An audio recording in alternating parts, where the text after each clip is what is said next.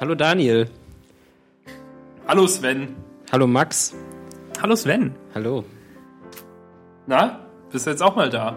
Ja, ich äh, freue mich da zu sein. Es wird ein ganz komisches Gefühl werden, weil ich euch die ganze Zeit reden höre und eigentlich denke, ich höre den Podcast, aber dabei mache ich den Podcast mit und ähm, es wird viele peinliche Pausen geben, weil ihr darauf warten werdet, dass ich was sage. Aber ähm, Dann murmelst du so vor dich hin. Äh, Genau. die beiden eigentlich nicht? die schon Äh, wieder. Ja. Ja, Zum Beispiel diese peinliche Pause. Genau. Das ist Konferenz 2.8 und äh, zu Gast ist Sven. Äh, ist Ed Sven am Start. Bist du Das- am Start, Sven?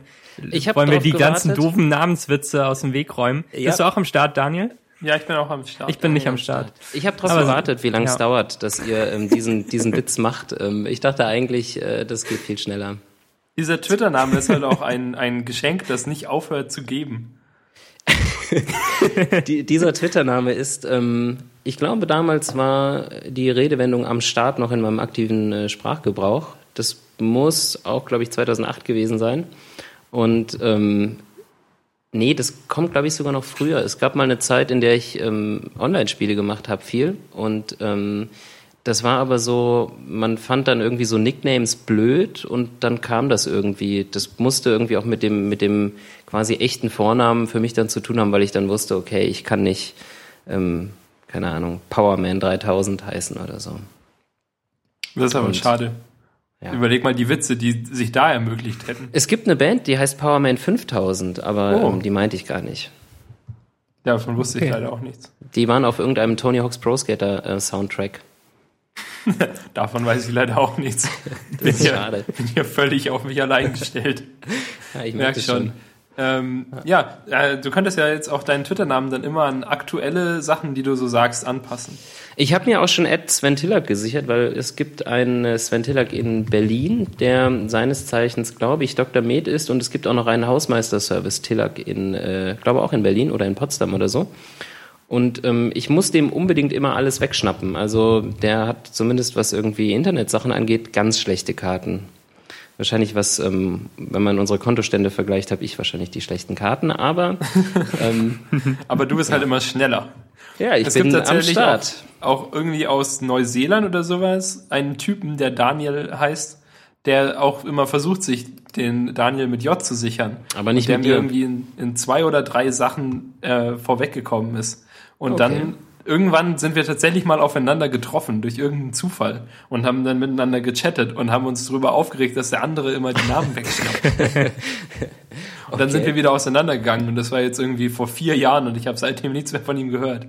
Okay, ich glaube, er hat sehr sich aus schön, dem so Internet zurückgezogen. Ja. Er hat seinen Namen geändert. Genau, er hat aufgegeben. Schön, seinen Erzfeind so zu treffen. Ich habe mir ja tatsächlich auch mal Daniel Diekmeyer gesichert und ähm, das gibt's immer noch. Und ich habe einen Follower und zwar meinen Und zwar zweit- Sven Tillack. mein, mein, meinen zweitkleinsten Bruder, der null Tweets geschrieben hat und irgendwie Okay. nur mir folgt und Berlin Tag und Nacht.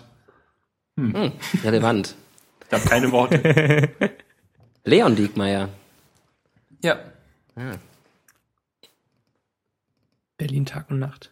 Er folgt drei Accounts von Berlin Tag und Nacht. Der Ja, will auf Nummer sicher gehen.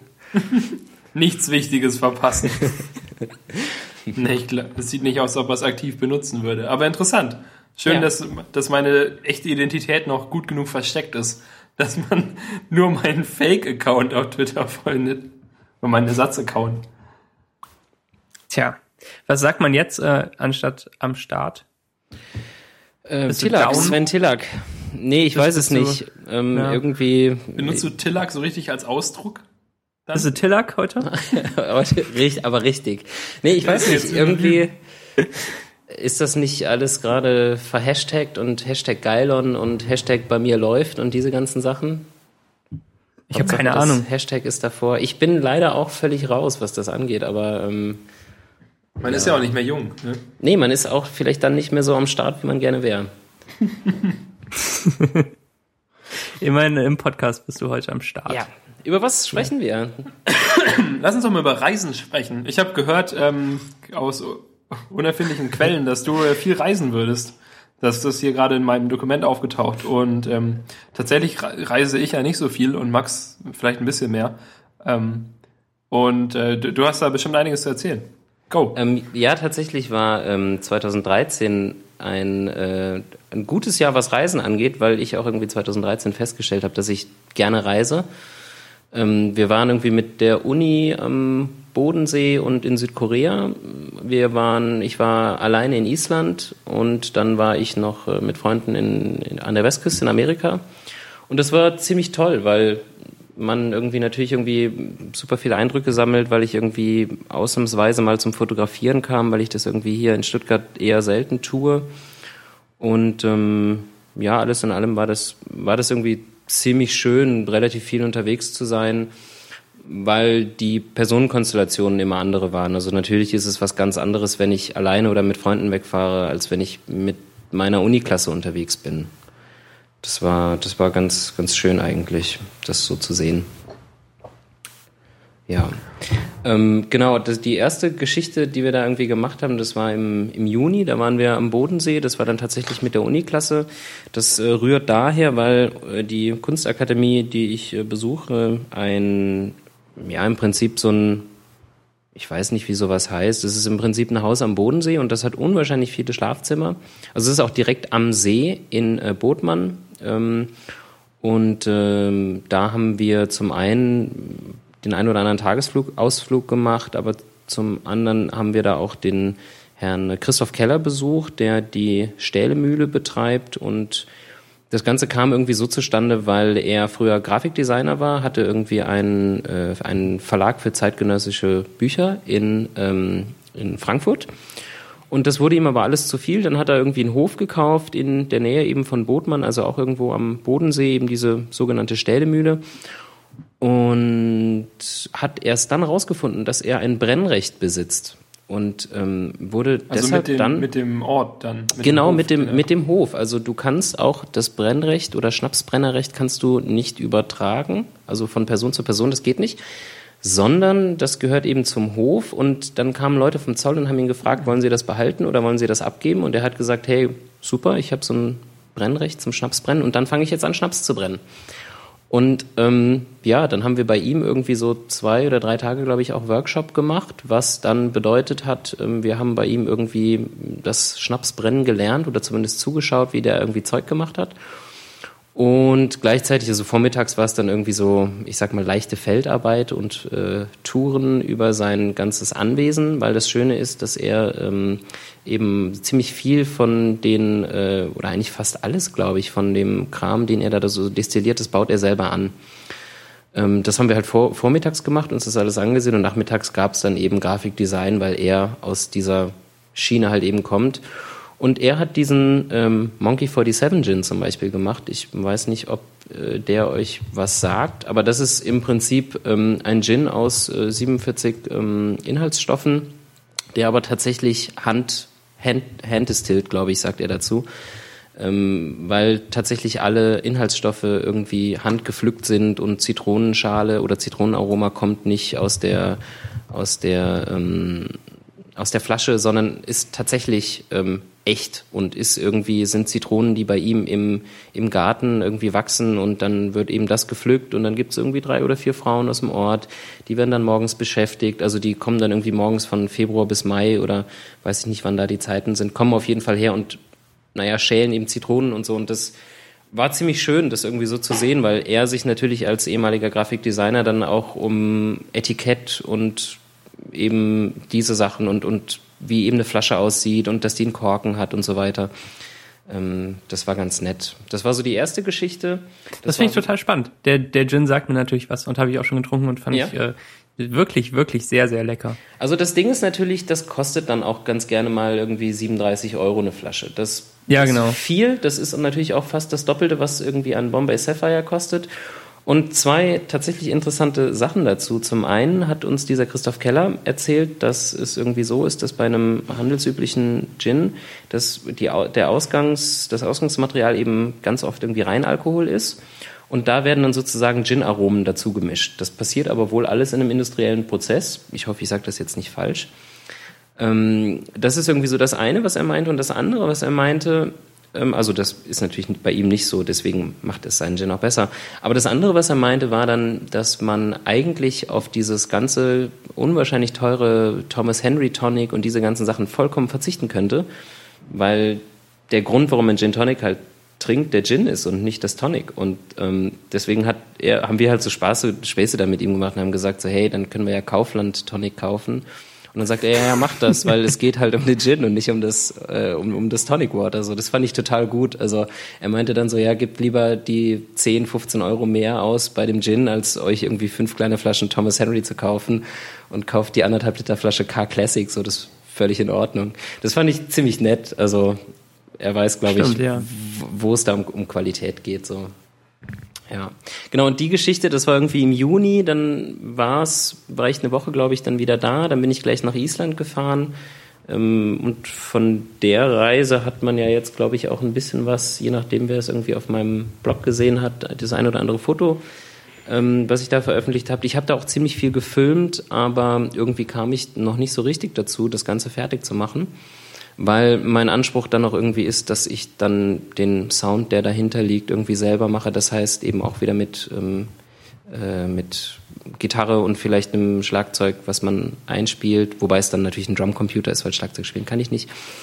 Ähm, aber das war irgendwie so die zweite Geschichte. Da war ich in, in Reykjavik für, für drei Tage und bin dann mit einem Mietwagen so an der Südküste lang gefahren, was natürlich ziemlich toll war, was eigentlich auch fast nicht zu beschreiben ist, weil Max, du wirst dich vielleicht zumindest noch ein bisschen dran erinnern, dass irgendwie so alle fünf Minuten hast du eine komplett andere Vegetation und genau, es ist das, einfach ja. ganz großartig irgendwie. Ich meine, klar, man versteht kaum die Sprache oder man versteht sie eigentlich gar nicht, hat Mühe, da irgendwie was zu lesen, weil natürlich ganz viele Buchstaben irgendwie neu sind, an die man sich gewöhnen muss.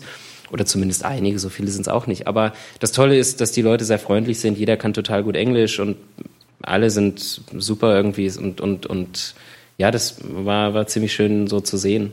Wobei ich dann irgendwann festgestellt habe, dass man auch so ein, man wird so ein bisschen blind. Also wenn du so drei oder vier Stunden Auto fährst, die ersten vier Wasserfälle, die guckst du dir an und beim fünften, da denkst du dann so, ja komm, du musst auch irgendwie heute irgendwo noch ankommen und dann fährst du natürlich irgendwann einfach dran vorbei. Das ist dann eben einfach so.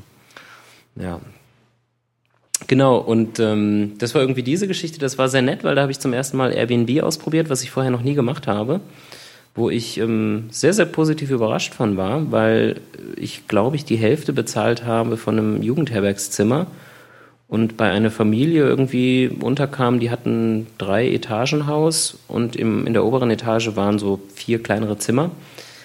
Ähm, und da waren Leute, die irgendwie länger da waren, also ich weiß nicht, zwei, drei Monate, irgendwelche Austauschstudenten, die waren auch über Airbnb da. Und das war aber irgendwie ganz gut, weil man hatte so da seinen Schlüssel, man hatte da seine Freiheiten und ähm, dadurch, dass es natürlich dann im Sommer oder im, im, im Juni, als ich da war, natürlich auch immer hell ist, entwickelt man auch so einen ganz merkwürdigen Tagesrhythmus, dass man einfach schläft, wenn man dann müde ist. Das ist eigentlich auch relativ interessant zu sehen. Ja, das ähm, war dann irgendwie das und dann, ich weiß gar nicht, den ganzen Sommer habe ich, glaube ich, mit, mit, mit Grafikdesign irgendwie zugebracht. Wir haben, ich habe mit meinem äh, Kommiliton und Mitbewohner Moritz äh, äh, zwei Bücher gemacht für die Akademie, die auch, ich glaube, das eine ist jetzt gerade auch im, äh, beim Jovis Verlag erschienen. Da haben wir damit uns irgendwie die, die, ähm, die, die äh, Zeit verbracht, die Nächte um die Ohren geschlagen und dann kam eigentlich auch eine relativ verrückte Geschichte. Dann waren wir in Amerika eben, sind nach Vegas geflogen und haben von da aus so eine Rundreise gemacht, haben ja unter anderem auch ähm, Simon und Madeleine, also Budenmeister und Madleni auf Twitter äh, getroffen. Den letzten oder vorletzten Abend, den wir hatten, ähm, war, glaube ich, deren erster oder zweiter Abend in Las Vegas. Und dann musste man natürlich äh, zusammen, ähm, wie sagt man, einarmiger Banditen-Dinge tun und äh, Glücksspiel und diese ganzen Sachen. Und ähm, ja, dann war ich irgendwie, ähm, glaube 36 Stunden in Deutschland und bin dann mit meiner Uniklasse nach Südkorea geflogen. Und ähm, das war relativ verrückt, weil, naja, ich jemand bin, der im Flugzeug nicht schlafen kann, was dann bedeutet, dass ich eigentlich so von Vegas bis, als wir in Seoul ankamen, eigentlich bis eben auf vier, fünf Stunden, die ich dann hier in Deutschland äh, geschlafen habe, äh, eigentlich die ganze Zeit unterwegs war und unter Strom stand und äh, diesen Zug kriegen und diese Bahn und hier nicht zu spät und so. Das klingt ja wie im Film. Vor allem, weil es auch Vegas war dabei. Ja, das ist halt auch total verrückt, weil ich auch diese Zeit, ja, ja, ich, so Jet Set eigentlich wie sonst nur Carmen Geis von den Geissens ist. Ähm, ich habe auch irgendwie diese Zeit hier in, in, in Stuttgart, also diese anderthalb Tage, die ich da hatte, so gar nicht richtig verstanden. Ich habe hier halt zwei ähm, Maschinen gewaschen und dann ging es halt wieder los. Dann war halt irgendwie, weiß ich nicht, Dien also ich glaube sonntags kam ich wieder und dann hieß es dienstags 15 Uhr auf ein ICE nach Frankfurt, um dann eben den, den Direktflug nach Seoul zu nehmen. Und ja, ich empfehle es keinem, aber könnte man mal gemacht haben. So war schon okay, hat schon gepasst. Und gerade irgendwie so bei den, bei den letzten beiden Geschichten, also zwischen, zwischen dem Westküstentrip und, und, und Südkorea, da hat man natürlich den totalen Clash gehabt irgendwie. In Amerika eben alles sehr, sehr frei und, und, und easy und man kann eigentlich relativ viel machen, auch wenn es natürlich, wie man das hier so mitkriegt, total blöde Gesetze gegen irgendwelche Sachen gibt.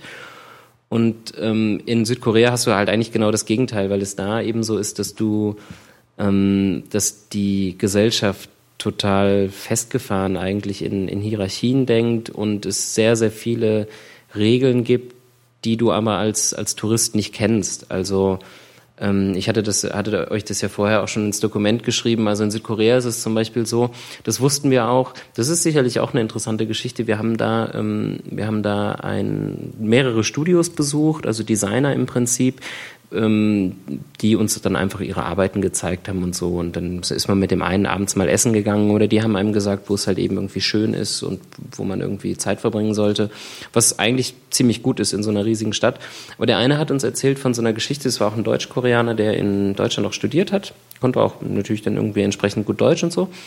Und er hat uns erzählt davon, dass ähm, die koreanische oder die südkoreanische Nationalmannschaft ähm, dass die, äh, dass, oder dass es generell im Fußball so ist, dass die, ähm, die Spieler, dass die immer eben eingesetzt werden, je nachdem, wie alt sie sind. Das heißt also, wenn es jetzt zum Beispiel einen Stürmer gibt oder welche Position auch immer, der Mitte 30 ist zum Beispiel, dann darf der total lange spielen, also vielleicht so 70 Minuten von diesen 90. Und das 21-jährige Talent, was vielleicht als Sportler viel besser ist und wahrscheinlich im Spiel fünf Tore schießt, das wird dann aber erst später eingewechselt, weil es ähm, sich halt nicht gehört, eben den Besseren einzusetzen, sondern eben den Älteren so. Und ähm, das waren Sachen, die wir als Europäer natürlich irgendwie zunächst, also man hat halt natürlich gar nicht dran gedacht, aber so, ein, so eine abstrakte Sache oder für uns abstrakte Sache hat sich dann irgendwie wiedergespiegelt, dass man dann, dass man dann halt in der in der U-Bahn-Station steht und oder oder in, den, in die U-Bahn einsteigt und ähm, da eben Plätze sind für für Schwangere und für für alte Leute die ähm, auch niemals besetzt sind. Also das heißt, in Deutschland wäre es vielleicht so, wenn ich, wenn ich in eine Bahn komme und ich sehe, okay, da ist dieser sogenannte Notsitz frei. Ich würde mich wahrscheinlich hinsetzen und wenn jemand kommt, dann würde ich aufstehen oder weiß nicht, Frau mit Kinderwagen oder was auch immer, ich würde aufstehen und Platz machen. Und wir wurden da, und das braucht mir natürlich auch erstmal ein paar Tage, um das zu verstehen, ähm, wir brauchten irgendwie, also du wirst halt angeguckt und die Leute denken sich halt so, ja, wahrscheinlich so, was sind das für Asoziale oder was auch immer. Ähm, und wir mussten echt erstmal verstehen, dass das halt nicht läuft, dass man sich da hinsetzt, sondern die Leute stehen dann und alle stehen um diese Plätze drumherum, aber es setzt sich eben keiner hin. Und das sind eben genau diese vielen Kleinigkeiten, die, die man eben verstehen muss oder die man auch erstmal bemerken muss, bevor man, bevor man generell irgendwie sich da zurechtfindet oder, oder eben auf einem, auf einem Level ist, dass man, dass man einfach von seinen, von seinen Gewohnheiten einfach diese Peinlichkeiten halt umgeht. Ja. Spannend, ja, aber sonst an, an, sich, ähm, würdest du Leuten allgemein empfehlen, trotzdem nach Südkorea zu gehen? Hm, weiß nicht. Ähm, wenn du daran denkst, also das ist so immer das Beispiel, weil das fragen total viele Leute. Wenn du daran denkst, nach, ähm, nach Asien zu gehen, an, an, an welche Städte denkst du? Also wann würdest du tatsächlich an Südkorea denken? Du hast wahrscheinlich erst. Nie? Ja, du hast also halt erst sehr, Tokio sehr im Kopf, Du hast generell irgendwie Peking oder Shanghai im Kopf, du hast bestimmt chinesische Mauer und all das, was halt dazugehört. Und ja, irgendwann kommt dann halt noch Seoul. Ja. Und ich fand es schon ziemlich gut. Also, ähm, aber natürlich auch, weil ich war halt vorher noch nie in Asien. Und ähm, es gibt schon einige Sachen, die an Südkorea toll sind oder toll ist vielleicht das falsche Wort, aber wo man, wo man einfach als Europäer sich besser mit zurechtfindet. Das heißt also, Ähm, eine Kommilitonin von mir hat zum Beispiel erzählt, dass in China zum Beispiel entsprechend wesentlich, wesentlich mehr Leute auf der Straße leben. Das hast du halt in Südkorea gar nicht. Und das macht es natürlich auch einfach und das macht es auch einfacher als in einer Großstadt wie zum Beispiel San Francisco, wo ich irgendwie drei Wochen vorher noch war wo ähm, tatsächlich irgendwie Jugendliche eben auf der Straße leben, weil sie halt mit der Schule fertig sind, keinen Job kriegen und irgendwie so Jugendobdachlosigkeit in San Francisco zum absoluten Problem wird. Wir haben, wir haben in, in, in Korea vielleicht in zweieinhalb Wochen vielleicht drei Obdachlose gesehen. Also das ist halt krass, wenn du irgendwie in der Stadt bist. Gut, vielleicht waren wir auch, weil wir im Zentrum waren, vielleicht in den falschen Ecken. Da gibt's garantiert auch irgendwelche sozial eher schwächeren äh, Umgebungen, wo garantiert mehr auf der Straße los ist, was das angeht. Aber ähm, das war schon gut. Und natürlich, landschaftlich hast du, hast du viel zu sehen. Wir haben dann auch einen, einen Inlandsflug auch gemacht auf die ähm, Insel Jeju. Das ist die Flitterwocheninsel der Koreaner, was ähm, tatsächlich äh, lustig und peinlich war, ähm, weil die, ähm, da ist es wohl generell oft so, dass, äh, dass Jüngere oder, oder das im Prinzip, weiß ich nicht, Anfang mit 20er, die heiraten dann und kennen sich aber vor der Heirat nicht. Das heißt, die Familien machen diese Heiraten. Und Koreaner waren früher wohl eher schlecht ähm, aufgeklärt.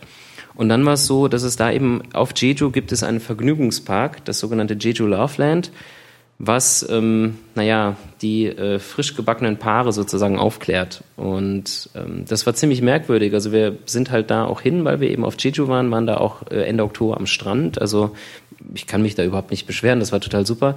Aber haben dann eben so einen Tagesausflug zu diesem Vergnügungspark gemacht, weil wir halt dachten so, okay, es könnte so wahrscheinlich ganz lustig werden und so ein bisschen merkwürdig, aber wahrscheinlich cool, weil es auch irgendwie Kunststudenten waren, die da ähm, so lebensgroße Statuen gemacht haben und, und, und Plastiken und so. Und im Endeffekt war das halt so, okay, wir waren da halt mit ganz vielen Touristen und alle haben sich da fremdgeschämt und wir fanden es ganz furchtbar und sind da ganz schnell durchgerannt und das war ähm, ja sehr merkwürdig. Und klar, im Endeffekt, du zahlst irgendwie 10 Euro Eintritt umgerechnet und bist halt total enttäuscht, dass du da irgendwelche ähm, weiß ich nicht, es gab ein Dildo-Museum und ganz viele schlimme Dinge, äh, wo ich nie wieder hin möchte. Aber ähm, was das ganze Konzept dieses Parks erscheint mir völlig absurd. Naja, das macht ja in deren, in deren ähm, Gesellschaft sicherlich Sinn, weil, also ich meine, du bist, die sind halt nicht aufgeklärt. Das wird halt in der Schule, wurde es vielleicht stringent irgendwie umgangen. Und ich meine, was sollen die Leute machen? Die, die, ähm, die sind verheiratet, die Familien verheiraten sie und dann muss ja irgendwas passieren. Und dann müssen ja, sie ja auch meine, irgendwie gewissermaßen so, so, so einen Anreiz kriegen oder halt wissen, okay, jetzt habe ich irgendwie hier Flitterwochen und dann, wie geht das jetzt so nach dem Motto, weißt du? Und ähm, aber ich verstehe schon, was du meinst. Also dieses Konzept des Parks also natürlich, die, die, wenn es die, die Problemlö dieser Problemlösungsansatz ist halt witzig, finde ich, so dass mhm. die, die ähm, die Regierung sagt, nee, in unseren Schulen gibt es keine Aufklärung, aber dann, dann bauen wir einen großen Vergnügungspark auf diese Insel. Und dann bekommen ja. alle direkt die volle Dröhnung, ne? Also es ist ja nicht mit Ease In so ein bisschen aufklären, sondern mit Dildo-Museum. Ja, und das waren dann auch so. M Männer wussten teilweise 20 Jahre gar nicht, dass sie überhaupt Geschlechtsteile haben. Und dann kommen sie auf diese Insel, in diesen Park das, das war zum Beispiel auch so, dass, also das war eigentlich, das waren schön angelegte Gartenflächen, überhaupt gar kein Problem, also alles gut. Aber dann gab es halt dazwischen so, ähm, so Eisen, ja, wie so, wie so Zahnräder, an denen du halt drehen konntest und dann hattest du eben davor so Figuren, die sich dann halt eben bewegt haben. Und das klingt halt, also das, das war so geschmacklos, wie es jetzt klingt. Also das wussten wir natürlich vorher nicht. Und naja. Ähm, Ja, aber war, wie, wie neu ist denn dieser Park? Also war der irgendwie so retro oder war der schon so relativ auf aktuellem Stand? Ähm, das kann ich dir gar nicht sagen. Das gucke ich jetzt mal nach. Also der war auf jeden Fall gepflegt. Ähm, aber ich meine, das lässt sich sicherlich mit einigen, ähm, mit einigen Landschaftsgärtnern relativ schnell erledigen. Ähm, ich gucke 2004 wurde er eröffnet. Ah, laut Wikipedia. Ja, Und äh, ähm, Studenten der Hongik. der Universität da in Seoul genau, haben Skulpturen gebaut. Universität, richtig, ja. Genau. Und wir hatten uns halt echt erhofft, dass das irgendwie so, zumindest was diese Geschichte angeht, ganz cool wird. Aber ähm, dem war nicht so. Das war ein bisschen schade. Aber das sind halt Sachen, die verbucht man halt unter Reiseerfahrung. Also ich fand das fand das ähm, natürlich trotzdem, trotzdem okay. Du hast es halt, du hast es halt mal gesehen und dann du machst da halt kein Foto, weil es halt im Endeffekt, weiß ich nicht, du, du willst halt dir vielleicht auch keine Erinnerung daran so richtig behalten und naja, dann erzählst du es halt irgendwann im Podcast. ja, aber das, ist halt irgendwie so. Schönes zu erzählen. Genau, das ist halt so die, diese Sache, die halt irgendwie merkwürdig ist, aber gleichzeitig gibt's dann, was ich eigentlich viel, viel spannender fand, echt so diesen Bezug zur Technik. Also wir haben da einen ähm, Anthropo... Nee, wie spricht man das aus? Anthropologen? Da fehlt eine Silbe, oder? Ihr wisst, was ich, ich meine. Glaub, Anthropologen gibt's? Tatsächlich. Ja. Ein, ein, ein, ein, ein Bevölkerungsforscher ähm, trafen wir. Äh, Deutsch, deutschstämmig irgendwie, der aber schon in den 60ern, also war ein ganz alter Mann, der aber schon in den 60ern nach, äh, nach Seoul ausgewandert ist. Und der hat uns erzählt, dass eben zu der Zeit, als er da irgendwie hinkam, hat er ähm, gesehen oder da war es irgendwie generell so, dass, dass es eben, was die Elektronik oder einfach so Standards angeht, da gab es halt damals noch relativ wenig. Der hat so das Beispiel gebracht, dass die Leute irgendwie auch barfuß oder die Kids sind so barfuß zur Schule gegangen und so. Und dann kommst du halt ins heutige Soul, setzt sich in die Bahn und die Leute haben halt, also es ist keine Seltenheit, dass Leute halt irgendwie zwei Handys haben. Auf dem einen läuft Baseball, halt über irgendeine TV-Karte, die dann eingebaut ist und auf dem anderen Handy spielen sie dann noch irgendwelche Spiele, die halt natürlich, wie das in, in Asien so ist, völlig überladen mit irgendwelchen visuellen Effekten, epilepsiemäßig und die Leute sind halt immer noch nicht ausgereizt so und unterhalten sich dann halt noch miteinander. Ähm, das war schon auch irgendwie krass, sowas halt eben zu sehen, weil das für die halt eben völlige Normalität ist. Links ein Samsung-Handy, rechts ein Samsung-Handy und naja, dann irgendwie headsetmäßig wird es schon auch irgendwie gehen. Und ja, das war, das war irgendwie. Ich meine, bei uns ist es halt auch so, zumindest so ein bisschen so klar, dass du halt dich in die Bahn setzt und ein Handy hast. Aber da geht's halt wirklich nochmal eine Stufe weiter und, und ähm, das war einfach interessant zu sehen, dass, dass es halt eben so ist, weil du dann diesen, diesen Technikbezug halt gleichzeitig auch übertragen kannst auf zum Beispiel U-Bahn-Stationen oder generell auf, auf Downtown und alles Mögliche wo einfach überall Flachbildschirme hängen und wo die ganze Zeit auch Videos laufen. Und in der U-Bahn war es zum Beispiel so, dass da eben so Tutorials laufen, wie man in die Bahn geht, wie man rausgeht, wo Defibrillatoren sind, wo ähm, was man zu machen hat, dass man irgendwie leise in der Bahn spricht und dass man, dass man Mädels nicht unter den Rock filmen soll. Und dazu aber natürlich zu jedem, zu jedem dieser, dieser Themen gab es dann halt auch eine kurze Videosequenz und auch teilweise, das war eigentlich meine Lieblingsvideosequenz, ähm, ein, irgendwie eine kurze Aufnahme von so einer U-Bahn-Station und dann wurden aber mit After Effects oder wahrscheinlich mit irgendwas anderem, ich weiß nicht, aber so, so Computerflammen so da reingemacht. Und von der Seite kommt dann jemand mit dem Feuerlöscher und löscht das dann und dann wird es so wieder rausgefadet und so. Und deswegen bist du eigentlich konstant, wirst du halt eben bespielt mit irgendwelchen Sachen und in der Fußgängerzone überträgt sich das Ganze dann so, dass jeder Laden ganz laute Techno-Musik oder diesen K-Pop halt anhat, also koreanische Popmusik, die ja aber sehr, sehr elektrolastig ist. Und vor jedem Laden stehen so Anheizer, die dich halt in den Laden holen wollen. Und klar, wenn der eine halt laut ist, dann muss der andere noch lauter machen, weil sonst wird er nicht gehört. Und dann hast du teilweise an irgendwelchen Straßenkreuzungen, in Fußgängerzonen hast du halt vier Läden, die so sich gegenüber liegen. Und die, die versuchen sich aber alle zu überbieten mit eben Gebrüll von diesen Anheizern, die da vor dem Laden stehen und dieser Techno-Musik und so. Und ähm, ja, das war schon interessant zu sehen. Also ich weiß nicht, ob ich jetzt sagen kann, so das hat mir gefallen, das hat mir nicht gefallen, aber das sind halt einfach Reiseeindrücke, so die, die man, die man dann halt auch, wenn man nach Hause kommt oder wenn man abends im Hostel ist, die man halt erstmal, die man halt erstmal verarbeiten muss. Ja. Ja, aber bist das du dann ja mal in solche Läden reingegangen? Ja, das waren Schuhläden, das war alles Mögliche, das war auch äh, also ganz, Geschäfte. Also ganz normale. Ja, natürlich, ganz normale Läden. Geschäfte. Aber du bist dann halt so da drin, weil in, in also ich, ich habe ja mittlerweile ähm, oder ich kaufe in einem relativ regelmäßigen Abstand, keine Ahnung, neue Sneaker. Und in Korea oder generell in, in Asien haben die ja teilweise irgendwie ziemlich verrückte Kleidung, so auch sehr bunt und so. Und ich dachte halt so, ey, okay, cool, du gehst halt irgendwie da in Läden und guckst halt mal, was die an vielleicht Marken, die du kennst, was es da eben an Schuhmodellen gibt so.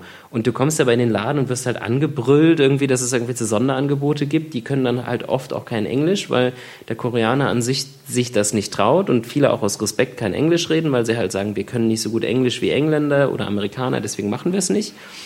Und ähm, also da ist es auch so, die, die ganzen Fernsehsendungen, die kommen auf Englisch mit un koreanischem Untertitel, also wenn es eben Soaps sind oder Sitcoms oder was auch immer. Und trotzdem spricht keiner Englisch. Und das heißt also, du wirst in so einem Laden auf Koreanisch angebrüllt. aber das ist halt, also die, die sagen das dann halt schon auch freundlich, aber weil die Musik so laut ist, müssen die Leute halt brüllen, damit, ähm, damit sie dir das Sonderangebot noch vermitteln können. Und ähm, naja, unterm Strich kaufst du halt nichts und gehst halt wieder raus, weil du halt einfach vollkommen genervt bist so von, von eben dem, was da gerade passiert. Ja, äh, genau, das wäre halt jetzt auch meine Befürchtung. Da habe ich nochmal gefragt, mhm. ob du dann dich eben überhaupt reingetraut hast, weil ich glaube, für mich wäre das schon so abschreckend, diese super laute Musik. Ich glaube, das wäre mir echt schnell zu viel. Also Wir mir reicht so meistens schon in normalen Fußgängerzonen und so.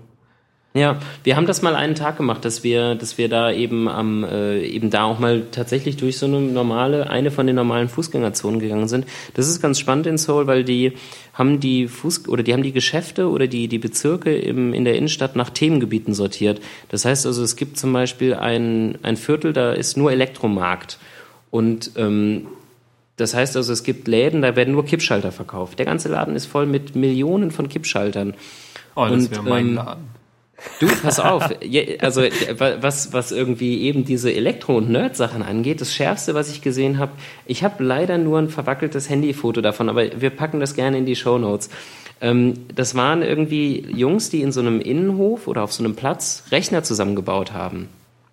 Und das ging also so, das waren irgendwie so zwei im Prinzip Bierbänke und es ging, ging los, dass irgendwie der Typ ganz links, der hat sich den Karton genommen, wo eben der, der Tower drin war, hat, hat diesen Tower ausgepackt, hat den aufgeschraubt mit so einem Akkuschrauber und schob dann den, den Tower so eins weiter. Der nächste hat dann das Mainboard, der hatte währenddessen irgendwie schon die Verpackung so abgerissen und alles, hat das dann da reingemacht, dann ging es zum nächsten, der hat die Steckkarten reingemacht und so weiter.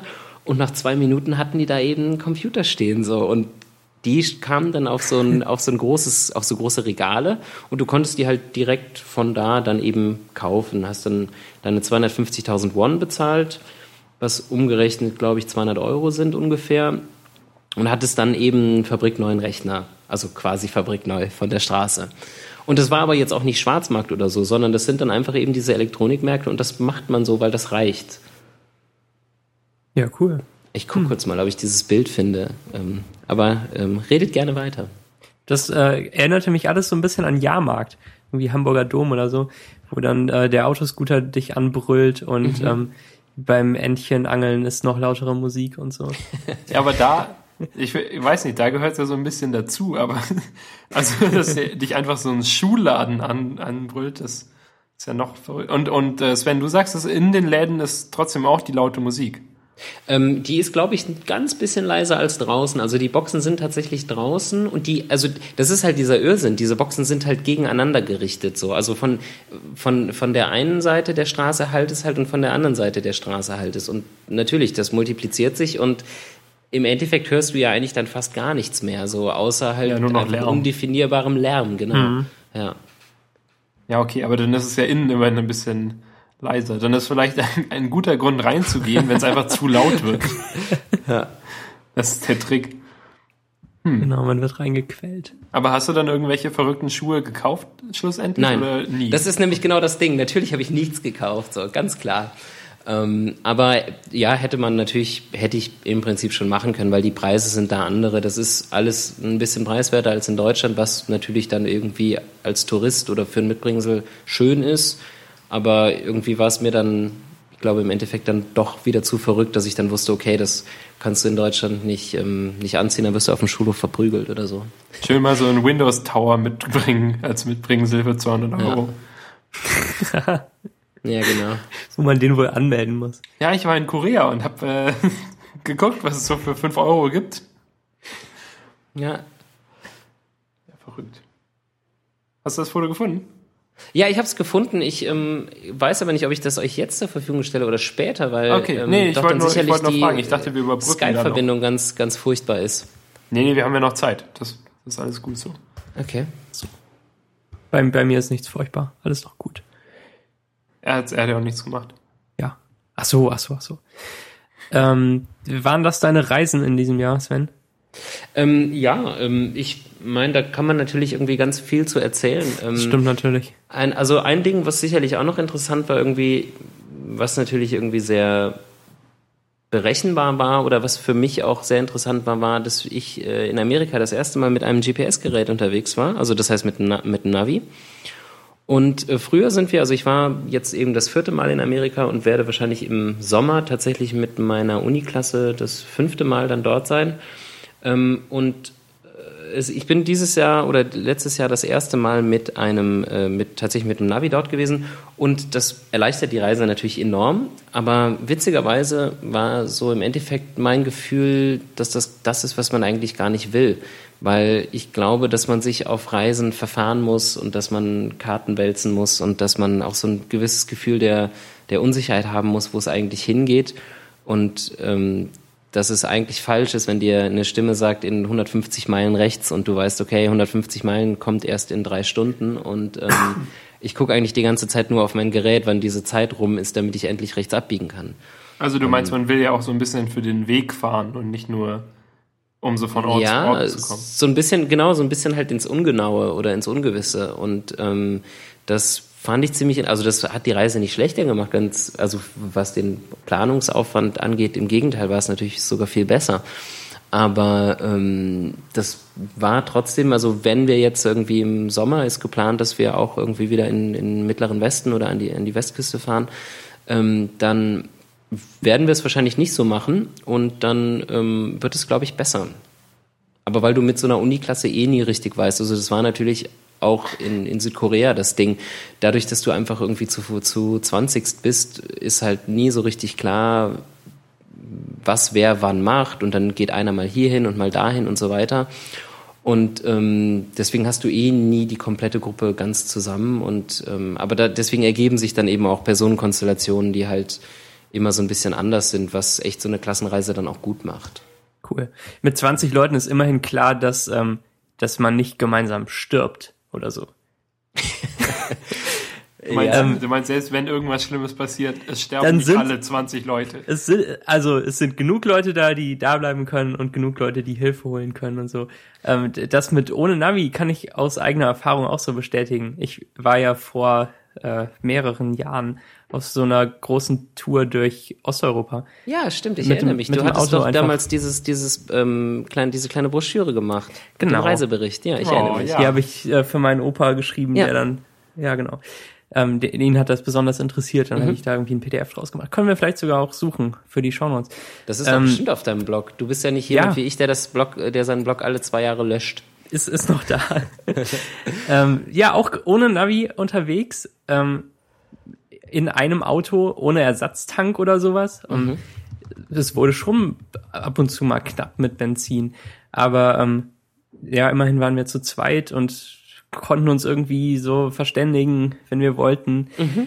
Ähm, wirklich gefährlich wurde es dann, als, als wir über die Karpaten gefahren sind und uns so ein bisschen verschätzt haben damit, was das Auto aushält.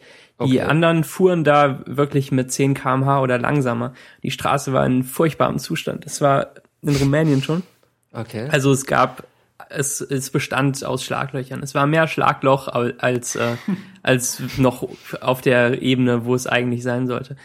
Ähm, und die, die Straße wurde halt irgendwie auch neu gemacht zu der Zeit. Also eine Hälfte war ganz unbenutzbar und mhm. auf der anderen musste man dann versuchen, in den Schlaglöchern auszuweichen.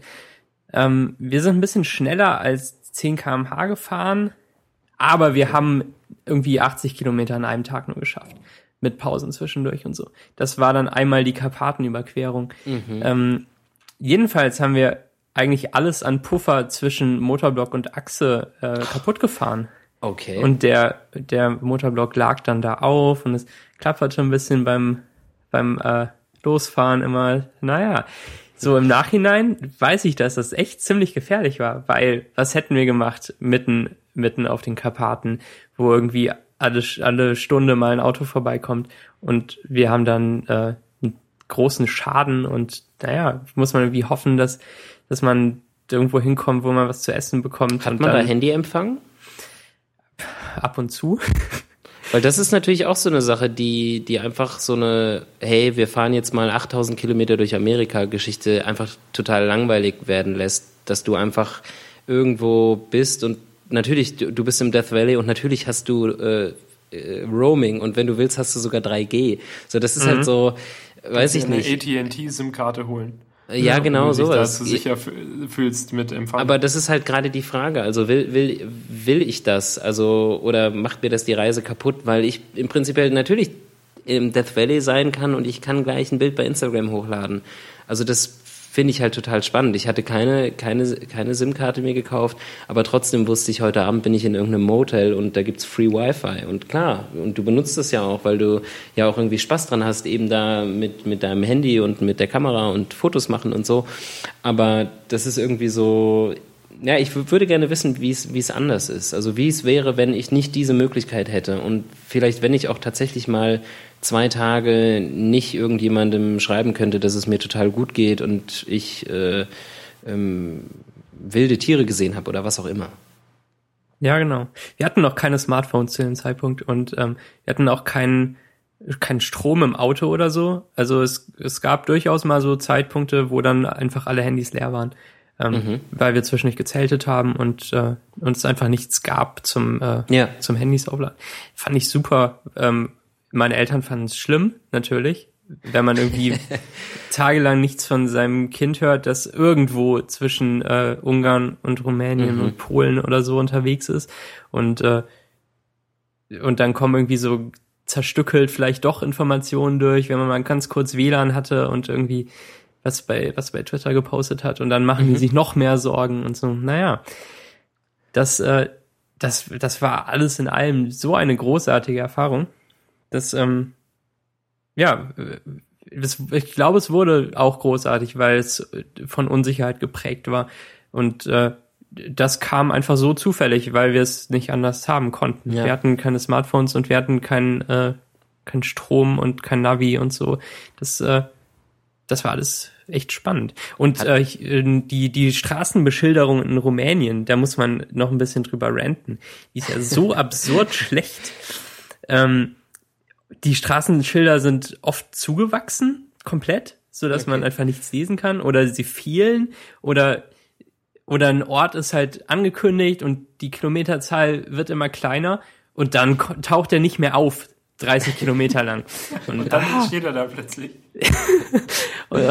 das, das war, das war echt spannend und und furchtbar und aber auch cool, weil wir dann Umwege gefahren sind. Und einmal mussten wir einen komischen Berg hoch und haben dann mitten drauf ge gemerkt, dass wir irgendwie falsch abgebogen sind. Aber die Aussicht oben war so super.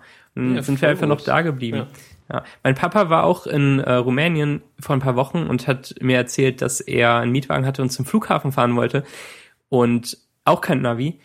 Und das geht einfach nicht, wenn man nicht weiß, wo der Flughafen ist. Mhm. Man, man fährt auf so eine Straße und man fährt immer weiter gerade und dann irgendwie ein Kilometer vorher ist mal ein Schild, dass man abbiegen kann. Ähm, wenn man das nicht sieht oder wenn man das, weiß nicht, also das ist alles ganz, ganz merkwürdig. Und man kann auch nicht wenden oder so, weil in der Mitte der Straße ist irgendwie so, das, das war auch so ein bisschen wie, wie Markt da mit irgendwelchen Tankstellen und anderen Sachen. Alles so in der Mitte okay. der Straße. Man konnte halt nur von einer Seite rein, von der anderen wieder raus. Und man konnte die Straße nicht überqueren. Ganz, ganz merkwürdig. Ähm, und dann muss man riesige Umwege fahren, wenn man da den Flughafen verpasst. Aber man will ja doch, also in, in so einer Metropole will man doch zum Flughafen. In, in Bukarest oder so. Naja. Ja, na klar. Ähm, in Amerika ist das Spannende tatsächlich, irgendwie, was diese Straßenbeschilderung angeht, ähm, dass du da immerhin immer siehst, in welche Himmelsrichtung du fährst. Und sobald du weißt, okay, ich bin halt in Vegas und ich will nach San Francisco und das liegt im Nordwesten, dann nimmst du halt die, äh, den Interstate nach Westen statt den nach Osten. Und dann wirst du schon irgendwann ankommen, weil du halt natürlich schon auch siehst, welche Städte kommen werden. Und du siehst auch, dass mhm. die, dass die Meilenzahl, die eben neben San Francisco steht, dass die halt eben immer kleiner wird und von 270 irgendwann auf 200 und noch kleiner und so weiter. Aber das finde ich irgendwie total gut. Auch, da, auch dadurch, dass irgendwie eben diese Autos in Amerika, dass die halt eben nochmal einen Kompass eingebaut haben. Das ist echt total hilfreich, weil du siehst halt, okay, ich fahre nach Westen oder Norden und dann flackert das immer mal so ein bisschen hin und her. Und dann weißt du, okay, ich werde schon irgendwie in die richtige Richtung fahren. Und Das, Das macht halt eigentlich Spaß und das reicht eigentlich auch. Und das ist vollkommen in Ordnung. ja. Das geht ja auch echt gut bei Straßen, die lang in die gleiche Richtung gehen. Ja, Was ja, man in natürlich. Europa auf jeden Fall viel weniger hat. Ich glaube, Ja. in Österreich ist es auch so, dass immer die Himmelsrichtung dabei steht, was ich super finde. In Ah, Deutschland an den Autobahnen, das, das würde ja so viel besser machen.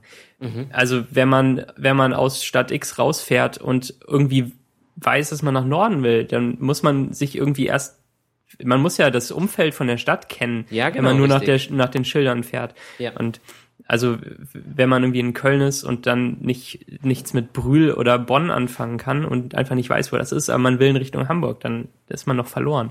Das ist immer das Ding. Das ist genau genau das. Also als ich noch früher in, in als ich früher in Koblenz gewohnt habe, äh, wo ja auch meine Eltern und äh, ich ja auch herkomme, ähm, da bin ich öfter mal natürlich abends ähm, na, auf Konzerte nach Köln gefahren, dann irgendwie nach nach Ehrenfeld irgendwie in die Live Music Hall oder oder eben so Geschichten, was es da alles gibt. Und jetzt irgendwie so die letzten Jahre halt immer mal wieder in äh, in Köln zu meinem zu meinem Tätowierer. Und ähm, das war immer so, ich habe immer nur geschaut, wo das Schild nach Bonn ist, über die Autobahn, weil dann wusste ich, okay, Bonn ist Richtung Koblenz so. Und das ist dann mein Plan gewesen, wie ich dann halt fahre. Und aber eigentlich ist es natürlich, ist es total dumm. Also Für Leute von außerhalb ist es Ja. w- absurd schlecht. Ja, Ja. Das, äh, das macht keinen Sinn. Aber wie ist das eigentlich mit dem Verlauf der Autobahn in Deutschland? Ich kenne mich da leider nicht aus. Ich aber hasse dich. so sehr. was? Ernsthaft? Was, wieso denn? Soll ich dir jetzt das Autobahn-Namensschema erklären, das Nee. ich schon, schon viermal erklärt habe? Was? Die Namen sind mir doch egal. Die, Was? die Zahlen, sind die Zahlen? sind doch systematisch vergeben. Was? Wusstest du das? Nein, Ich was? wusste das. Das hast du mir noch nie erzählt. Echt nicht? Ich dachte, das wäre so der eine Fun Fact, den ich ständig bringe. Nö. Und naja, auf jeden Fall die einstelligen ähm, ungeraden Zahlen, die gehen ähm, von Norden nach Süden und Okay, andersrum. leicht zu merken, ja. Und die geraden Zahlen gehen von Westen nach Osten und Die andersrum. geraden einstelligen? Ja, Okay, und was ist mit den geraden mehrstelligen? da stimmt das halt noch so ungefähr. Und ähm, die, die erste Stelle ist oft der äh, Postleitzahlbereich, in dem die sind, soweit ich weiß. Okay. Und die sind aber auch kürzer. Die haben dann, je, je größer die Zahl der Autobahn, desto weniger Relevanz hat sie, glaube Genau. ich. Ja. Ja, genau das. Okay. Mhm. Hm. Ja, also, also da, ja, jedenfalls, was ich eigentlich fragen wollte. Ähm, das heißt, die Autobahnen in Deutschland verlaufen trotzdem immer relativ gerade. Ja, so in ungefähr. Richtung. Okay. Ungefähr. Das kommt ich dachte- auf, ähm, auf das geografische Umfeld an, oder? Ja, ja. Ja, ja, wahrscheinlich, ne? Ja, wo, je nachdem, wo die hingebaut sind. Genau. Und Ja. Die, ja, die Form von so einer Autobahn hängt stark von ihrer Form ab. nee, ich meine mein nur, dass es vielleicht schwer ist zu sagen, jetzt so ein Schild aufzustellen, dass diese Autobahn hier nach Norden führt, wenn sie erst 100 Kilometer nach Norden und dann nach Westen führt oder so. Das gibt's ja eigentlich nicht so richtig. Deswegen haben Autobahnen ja auch zwei Richtungen. Also du hast ja zwei Möglichkeiten, die runter. Autobahn zu befahren. Ja, genau. Oder Norden und Süden. Also hoch wäre ja in den Himmel. Ja, Meistens ja, könnte man das schon ziemlich eindeutig hinschreiben, Okay, ja, in dann, welche Richtung es dann geht. äh, sollte man das mal machen. ja, Also ich, doch. find, ich finde es auch besser, wenn es mehr Himmelsrichtungsrelevanz in Deutschland gäbe. Ich hätte auch gern immer einen Kompass dabei. Aber du hast doch dein iPhone dabei. Ja, aber ich hätte gern so einen um den Hals. einen, den man nicht ständig Monokel tragen? muss. Ja, genau. Ein- Einen, den man auch in, in der Nähe von, also mit 40 Kilometer Umfeld von einem metallenen Gegenstand benutzen kann. Von deinem Monokel. Ja, Ja. ein was? So Ähm, eine Br Brille für ein Auge. Oder hast du das gewusst und mich gerade aufs Korn genommen?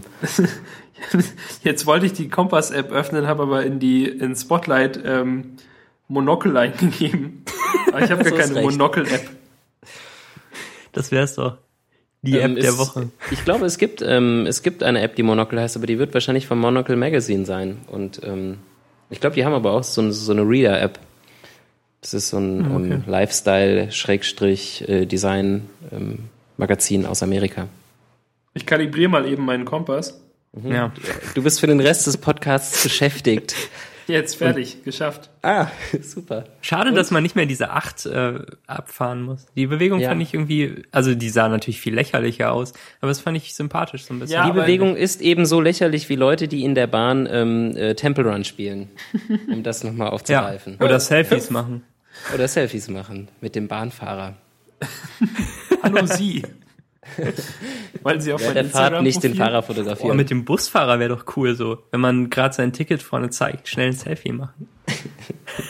Ja, oder halt diese, es gibt doch diese App, mit der man gleichzeitig ein Foto vorne und hinten macht. uh, Mhm, Ja. ja, Halt einfach so. Frontback heißt nicht. Man macht das Foto aber nacheinander leider. Entschuldigung.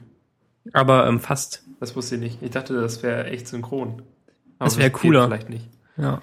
Ähm, jedenfalls, äh, ich dachte früher, da, also ich war nie sicher, ob ich diese acht Bewegungen richtig mache, ob man die jetzt in der vertikalen oder in der horizontalen Mhm. Richtig. machen soll. absolut richtig. Und ähm, da war halt nur dieses Icon und dann hat man das eine Weile gemacht und irgendwann ist es vielleicht verschwunden oder auch nicht. Ja.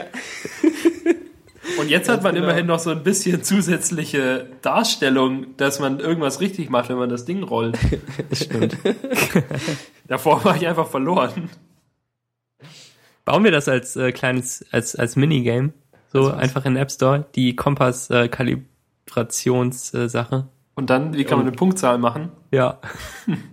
Ja, du machst das einfach so lange, bis du keine Lust mehr hast und daraus ergibt sich der Highscore. Also so lange, wie, wie du es machst, bis du deinen Tennisarm bekommst, ähm, dass es dann die höchste Zeit gewinnt sozusagen. Ja, sobald du aus, aus einem Schwächeanfall das iPhone fallen lässt Genau. Richtig. und dann der Aufschlag wird registriert. Ja, nee, ich glaube, es gibt gar keinen Kompass im iPhone. Die spekulieren nur darauf, dass man keine Lust mehr hat, das Ding zu mit dem zu wedeln. Sehr gut. Ja, aber ich fände, ich fände zum Beispiel gut, es muss ja nicht unbedingt bei Straßen sein. Man könnte ja bei Bahnen anfangen, dass da steht, in welche Richtung man fährt, in welche Himmelsrichtung. Aber das gibt es ja so ein bisschen zumindest, weil die Bahn oft ja den Namen trägt aus der Region, wo sie herkommt. Also ich weiß zumindest, dass ja, wenn die ich von- Endhaltestellen. Ja, aber ich weiß nicht, ob es die Endhaltestelle ist, aber wenn Ach so, Moment, ich von- meine, ich meine U-Bahn zum Beispiel. Ach so, nee, ich meinte jetzt die, der Name von Zügen. Also zum Beispiel kann ich ganz oft mit einem IC nach Koblenz fahren, der Allgäu heißt, und ich kann ganz oft mit einem IC nach Stuttgart fahren, der Westerland heißt. Und ich glaube, da gibt's ein System. Aber ich Nach bin mir nicht sicher. Westerland? Von, also von Koblenz nach Stuttgart?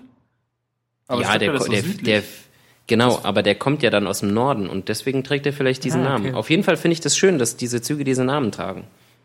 Ja, doch, da- das ist auf jeden Fall schön. Aber das hilft einem ja nicht unbedingt weiter, wenn mein Zug von Koblenz nach Stuttgart Westerland heißt. Wieso willst, wieso fährst du denn von Koblenz? Ne, du fährst doch von Koblenz. Ja, genau. Ja, richtig. Ähm, Aber Sven weiß es ja auch, wie der heißt. Du musst Ich habe ja, ich habe ja zusätzlich noch eine Zugnummer, die auch jeden Sonntag dieselbe ist. Also jeden Sonntag, an dem ich fahre.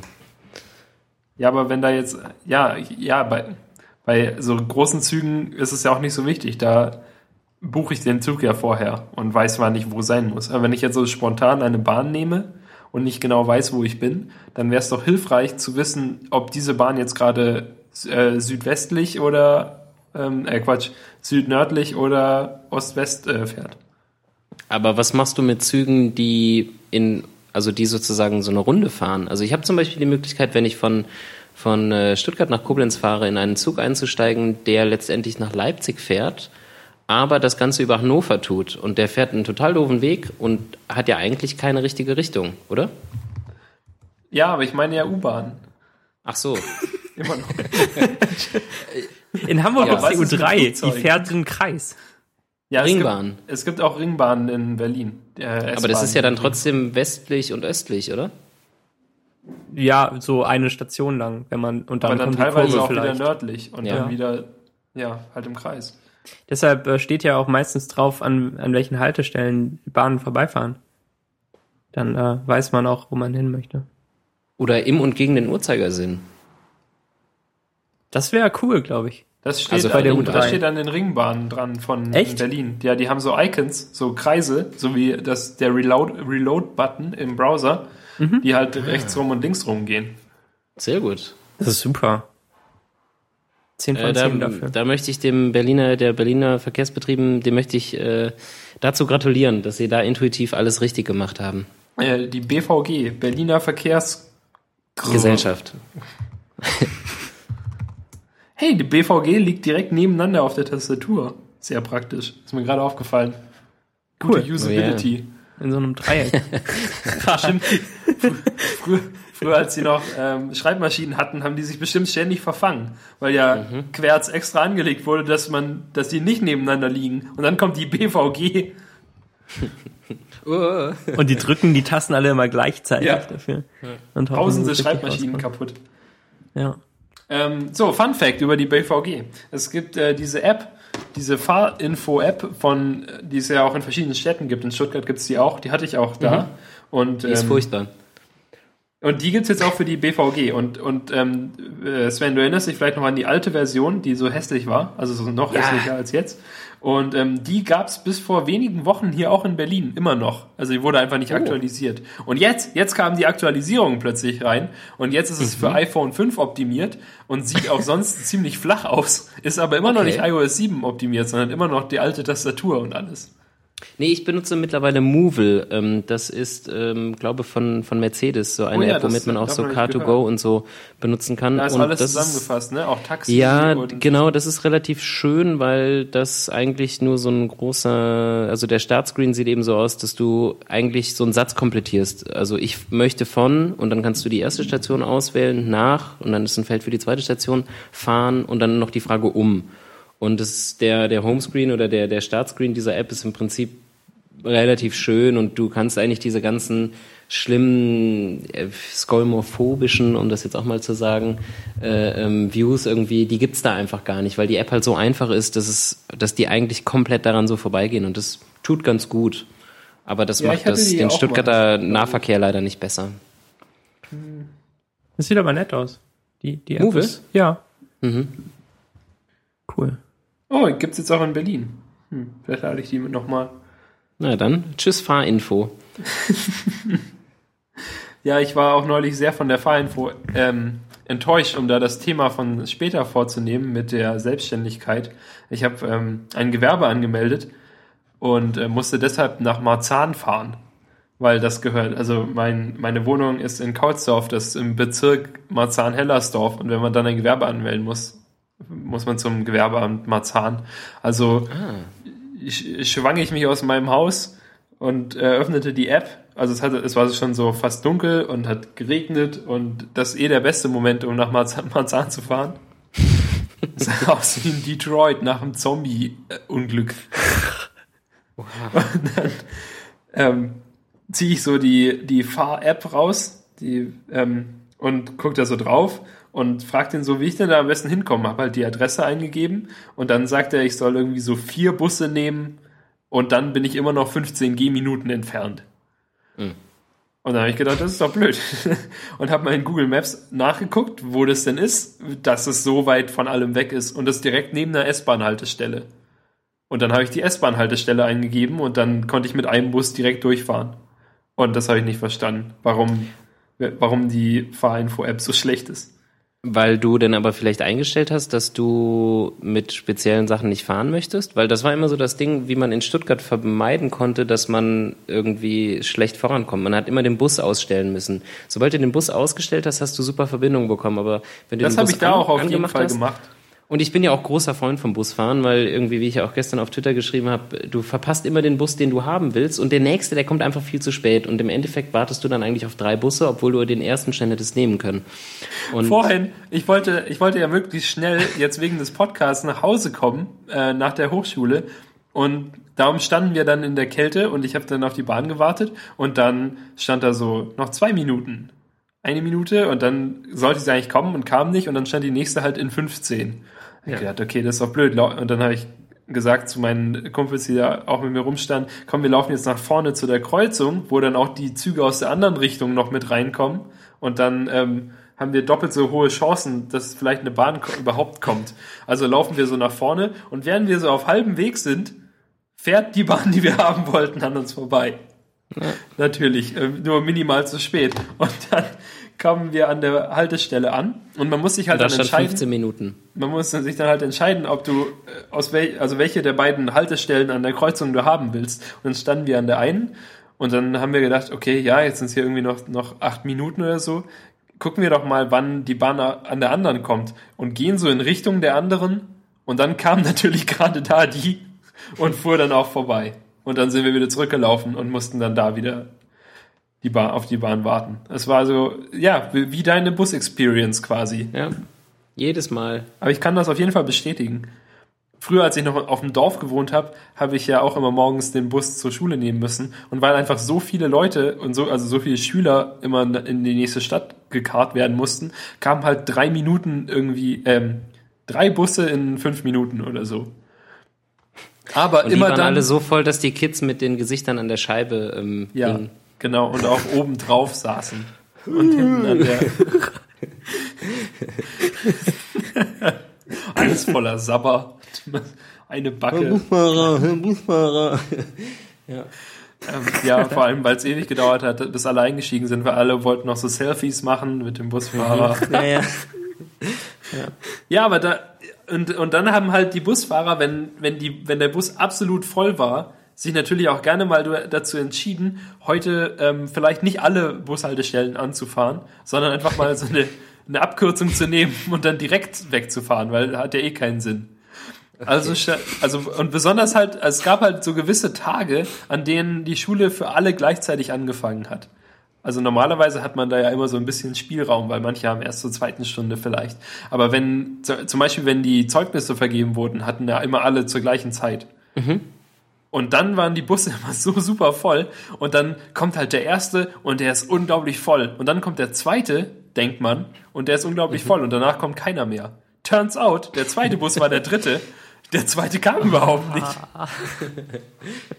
Oder halt auch allgemein, wenn jetzt tatsächlich von den drei Bussen anfangs nur zwei losgeschickt wurden, weil vielleicht einer kaputt war oder so und dann, dann ist man auch völlig unvorbereitet auf diese Situation. Es war jedenfalls, es war die Hölle. Hölle. Apropos Selfies, ähm, wie, wie machst du Selfies, äh, Sven? Ähm, um Gottes Willen, äh, nie. Mit welcher App? das, also, Max, äh, für die schöne äh, Überleitung möchte ich dir Dank sagen und äh, auch anstoßen. Ähm, mit, äh, wie, wie, wie spricht man sie aus? WSCO Cam? Ich dachte, man sagt Visco Cam. Oder ich dachte, Vis man sagt Visco. Viscas. Ähm, ja. Viscas. Ähm, ja. Mit dieser App äh, mache ich, ähm, gute Überleitung tatsächlich, mache ich Fotos auf dem iPhone, was ja auch gar nicht so das Verrückte ist. Aber ähm, warum ich gerne darüber sprechen wollte, war, dass ähm, ihr hattet es auch letzte Woche irgendwie hier im Podcast besprochen, dass es irgendwie so das Ding ist, dass man tolle Kameras hat und dann sind sie aber viel zu riesig und man benutzt sie dann doch nicht und eigentlich liegen sie zu Hause rum und so weiter. Und was ich irgendwie mittlerweile gemerkt habe, ist, dass ich einfach unwahrscheinlich viel mit dem iPhone fotografiere, was ja eigentlich auch so eine ganz okaye ähm, Alltagskamera ist. Aber dadurch, dass ich die Möglichkeit habe, diese Filter in diesem Visco äh, zu benutzen und aber eben auch dieselben Filter oder zumindest ähnliche Filter oder Bearbeitungsmöglichkeiten auf dem Rechner habe, ähm, ist es für mich so ein bisschen das geworden, was irgendwie früher für Fotografen so der, der Polaroid-Ansatz war, dass man irgendwie so auf dem, auf dem Shooting halt mit Polaroid fotografiert, um zu sehen, dass alles okay ist von den Lichtverhältnissen und dann erst die Filmkamera oder was auch immer zur Hand nimmt. Und ähm, das finde ich ziemlich spannend und ich weiß gar nicht, ob das so sinnvoll ist, aber irgendwie habe ich noch nie jemanden getroffen, der das auch so macht und ähm, frag mich warum. Weil das eigentlich total gut ist. Hm. Aber würdest du nicht sagen, dass es früher sinnvoll war, weil man ja nicht einfach so seinen Film verschießen wollte, aber man heute auch einfach mit der richtigen, also mit, mit der 5D oder irgendeiner anderen Digitalkamera ein Foto machen könnte und dadurch sich ja keinen Schaden hinzufügt, wenn man das einfach wieder löschen kann. Mm, das absolut, aber irgendwie finde ich das gut, wenn ich zum einen direkt die Sicherheit habe, wie das Bild aussehen kann.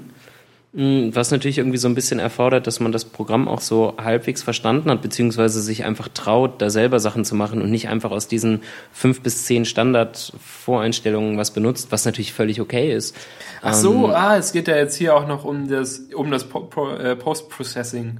Ähm, ja, genau, sagt, richtig. Also, ah, okay. weil, weil ich natürlich irgendwie trotzdem, auch, auch wenn ich, wenn ich die Kamera ums Handgelenk oder so hab, dann will ich sie trotzdem irgendwie nicht immer benutzen. Also ich bin froh, einfach in manchen Situationen mir den doppelten Aufwand zu machen oder beziehungsweise erst den iPhone-Aufwand zu machen, um dann aber irgendwie rauszufinden, natürlich auch immer je nachdem, wie viel Zeit man hat, aber um dann eben rauszufinden, ja, nee, eigentlich ist das nicht das Motiv, was du jetzt brauchst und dann mache ich es dann tatsächlich auch nicht was natürlich irgendwie relativ komfortabel ist, wenn man irgendwie nach Hause kommt und weiß, man kommt mit den richtigen Bildern nach Hause und eben nicht mit denen, die man im Endeffekt sowieso wieder löscht, weil man von der einen Situation halt eben entsprechend 40 Bilder gemacht hat, aber im Endeffekt der sowieso nur eins oder höchstens zwei veröffentlicht.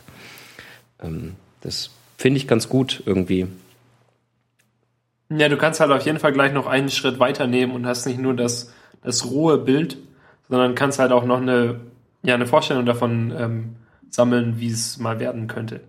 Plus, das ist jetzt so ein bisschen die Frage, aber ich glaube da nicht dran, das ist so ein bisschen wie früher bei Flickr immer alle unter jedes Bild geschrieben haben, cool, cool comp, great shot, bla bla.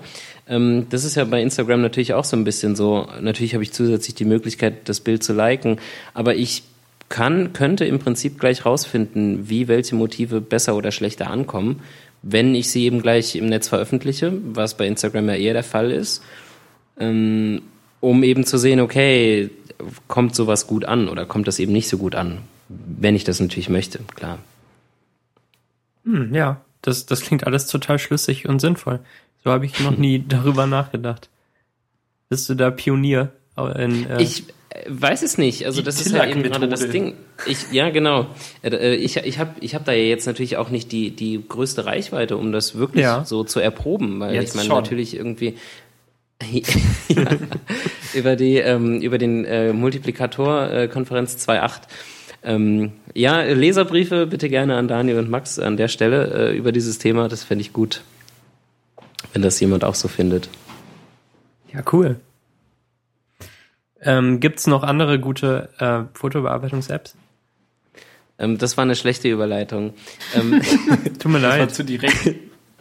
Nein, die war okay, aber ähm, ich kam irgendwie, als ich ähm, wann, wann, wann, wann habe ich in das Dokument geschrieben? Als ich in das Dokument geschrieben hatte, ähm, ist mir gleichzeitig mit eben dieser Geschichte auch noch eingefallen, dass es da ja irgendwie auch noch diesen Rattenschwanz von iPhone oder von Foto-Apps gibt, die irgendwie niemand benutzt, weil wir irgendwie, glaube ich, nicht so die Zielgruppe sind. Und das sind dann eben diese Apps, wo man so Buchstaben und Piktogramme und alles Mögliche in diese Apps lädt, also Schrift im Prinzip. Und irgendwelche komischen Grafiken halt, die man dann über das Bild legt und es erst dann bei Instagram hochlädt. Und irgendwie kriegt man so gar nicht mit, was diese Leute eben machen. Ich meine, warum auch? Weil man interessiert sich ja nicht dafür. Aber ähm, das wird benutzt und wenn man irgendwie zufälligerweise mal auf irgendwelche Instagram-Profile stößt von Leuten, die sowas machen, dann ähm, ist das zuweilen irgendwie ganz, ganz witzig, weil das natürlich so eine ganz, dann eben in dem Fall wieder eine ganz, ganz andere Welt ist. Also das sind, klar, das sind andere Motive, das sind dann ähm, eben nochmal diese Verknüpfung mit dieser Schrift und so weiter und ähm, ja, das finde ich spannend, dass es sowas eben auch gibt. Oh ja. Ich äh, glaube, ich hatte da auch tatsächlich mal einen und habe die mal ausgecheckt und habe mich dann dann gewundert und gefragt, wie weit man eigentlich noch gehen kann. Vielleicht sollte unsere nächste App-Idee sein, da eine, eine App, die noch mehr unnötige Schritte zwischen dem Aufnehmen meines Fotos und dem Veröffentlichen macht. Ich glaube, Camera FX kann das, aber ich weiß das auch nicht, weil ich Camera FX nicht mehr installiert habe. Aber das ist zumindest, glaube ich, eine relativ große Bearbeitungs-App und ich meine mich erinnern zu können, dass man damit eben auch so Schrift da drauf packt. Das große Problem ist natürlich, dass das ja auch wieder nur so Bausteine sind. Das heißt, du hast dann die Möglichkeit, aus 20 Textbausteinen zu wählen. Vielleicht ist das mittlerweile auch besser, damals war es zumindest so. Und dann werden natürlich letztendlich diese Fotos, die mit diesem Programm bearbeitet werden, auch wieder total redundant, weil du halt weißt, also es ist so ein bisschen wie so ein, wie man früher diese Apps hatte, womit man so Musik machen konnte, diese Magic's Music Maker Geschichten, wo du ja auch nur vorgefertigte Samples hattest, die du irgendwie zusammensetzt, aber im Prinzip weißt du, das Lied klingt halt immer nach Sample 1, 2 oder 3, so nach dem Motto. Ja, es war halt nur so ein Baukastendings. Ich ja, genau, richtig. Noch, äh, noch kurz die App. Ah, Landcam hieß sie, glaube ich. Ah, Landcam kann das auch, ja. Die habe ich tatsächlich sogar installiert, das ist ja verrückt. Ja, vielleicht bist du einer von eben diesen Menschen, die solche Fotos machen. Ich, bin, ich benutze nicht mal Instagram. bin da ganz weit weg. Die sehen auch alle gleich aus. Was auf Instagram gepostet? Wie bitte? Du hast doch kürzlich was auf Instagram gepostet. Ja, ja ab und zu mal, aber also ich benutze es ja. nicht so aktiv wie jetzt äh, du vielleicht. Ja, vielleicht. Ja. Ich wollte sagen, dass die Apps ja auch irgendwie alle gleich aussehen. Also Landcam sieht doch so aus wie ViscoCam. Mhm, Ziemlich, oder? Ist, äh, sehr flat. Eigentlich ja. ganz genau das gleiche. Ja. ja. Ähm, sind die dann auch so, dass man, ähm, dass man so ein Bild macht und dann muss man sich halt durch zehn Schritte durchklicken, bevor man es veröffentlichen kann. Ich check und man muss immer, aus. man muss immer ausopten ähm, aus den ganzen Effekten und Schriften und so. Die sind erstmal drauf und dann Nee. Das, Das das, war weiß Quatsch. ich gar nicht. Ich glaube, du hast, nee, du hast das rohe Bild, aber du hast, glaube ich, die Möglichkeiten, erst deinen Bildstil festzulegen, dann festzulegen, was du symbolisch, also an, an Symbolen da machst und dann, was du an Schrift machst. Also in, in Landcam ist es so, du hast ähm, eben auch so verschiedene Effekte, die so farbig markiert sind. Das sieht, ist eigentlich relativ hübsch. Und du kannst die halt so drüber legen und dadurch wird deinem Bild so ein bisschen eine andere Optik gegeben. Und dann kannst du die Stärke eben einstellen und ähm, du kannst scheinbar auch mehrere kombinieren, wenn du jetzt auf sowas stehst. Dann mache ich das Okay. mal und dann kann ich jetzt, und äh, dann gibt's hier noch so weitere Einstellungen, ja, so wie in ViscoCam eigentlich, eigentlich auch. Du kannst halt die Exposure festlegen, oh, das ist furchtbar. Du kannst die Bright- Bisschen Grain das- dazu. Brightness ist leider auch furchtbar. Ah. Kontrast, äh, nee, bringt auch nicht so viel. Fade, die Highlights, ähm, höher, nee, das ist alles, das macht das Bild alles nicht besser. Vielleicht liegt es dann an dem Bild. Ich, ich mach mal den Grain ganz hoch Da- Das ist wichtig, ja. Das ist gut. und äh, heb mal die Temperatur noch an, so, das ist gut. Ja. Und dann kann ich äh, so eine Form drüberlegen oder eben eine Schrift. Oh ja, und jetzt kann ich eine Schrift auswählen, zum Beispiel so eine schöne hohe ähm, Handschrift. Aber kannst du jetzt schreiben oder kannst du jetzt nur Nee, ich kann, ich kann selber was schreiben. Hör mal. Und ich kann sogar die Größe getan. festlegen. Cool. Und die So Farbe. Also schwarz oder weiß. Also es ist so wie, wie Scrapbooking, so ein bisschen, oder? Also Foto und, und Deko So Sachen und was dazu drüberlegen. schreiben, ja, ne? Ich, jetzt kann ich noch äh, Light Leaks festlegen, wo irgendwie so Bild über, also so, so Überbelichtung drüber gelegt wird. Da finde ich, wird's dann lame. Das ist mir dann irgendwie zu viel. Und jetzt mache ich noch so einen Sketch drüber, vielleicht so ein, mal gucken, so ein Pfeil oder so ein, so ein Traumfänger. Oh ja. Komm, kommt das Bild in die Shownotes? Ähm, das Bild kommt auch gleich auf, auf Instagram. Kannst du auch noch so Lensflare drüberlegen? Ähm, Lensflare, das weiß ich nicht. Den müsst ihr jetzt mal finden. Ich bin jetzt gerade noch mit den Traumfängern beschäftigt. Max, Also der Lensflare, der Lensflare war damals der. Oh, der so eine Tasse Kaffee. Den, den jeder, jede Clan-Seite in ihrem Header haben musste. Das war auch eben ein, eins meiner Kapitel, als man noch Nicknames hatte, die schlimm waren, ähm, dass man da HTML-Seiten aus Frames gebaut hat, weil jeder HTML-Seiten mit Frames gebaut hat. Und dann hat man irgendeine Schrift genommen und natürlich der Lensflare, der war ähm, gesetzt eigentlich. Also es gab keine Clan-Seiten 2000 oder 2001, die keinen Lensflare im Header hatten. Großartig. Ja, aber eben auch, weil man wusste, wie der Lensflare-Effekt funktioniert, weil man den im Menü wiedergefunden hat und hieß der nicht auch Lensflare? ja, Ja, das war, das war tatsächlich sehr einfach. Oh, man kann auch, man kann auch einfach Formen legen, zum Beispiel so ein Viereck. Was? Diese App wird immer absurder. Du, äh, du kannst in die Mitte von deinem Bild ein, ein Quadrat reinlegen in, in weiß zum Ja, Beispiel. kann ich einfach. Ich kann die überall hinlegen. Oh, okay. Ich habe jetzt auch eine Vignette drüber gelegt und ähm, hier so ein, so ein von Hand gezeichnetes Viereck mache ich vielleicht noch hier rüber. Nee, vielleicht da hoch. Ja, so das ist besser. Jetzt bin ich aber echt gespannt, wie Mhm. das aussieht. Das, ich, bin- ich bin nie, nicht sicher, ob das jemals fertig sein kann. Oh, Moment, vielleicht gibt's doch, vielleicht gibt's doch, vielleicht gibt's doch eine, ein Ding. Oh, oh, hier gibt's so einen Sternenhintergrund. Oh, das ist nicht schlecht. Ja, geil. Und geschafft? Ähm, ja, Moment, ich muss das jetzt, jetzt muss ich finden, wie man es veröffentlicht. Da, okay. Instagram. Open in Instagram. Okay, das dauert kurz. So, jetzt. Äh, oh, jetzt kann ich hier in Instagram nochmal einen Filter drüber legen. So einen Instagram-Filter halt. Den mache ich gleich. Ähm, welchen soll ich nehmen? Den X Pro 2? Nashville. Nein, immer Ne- Nashville. Nashville, okay. Ähm, ja, Nashville, okay, Nashville ist drauf.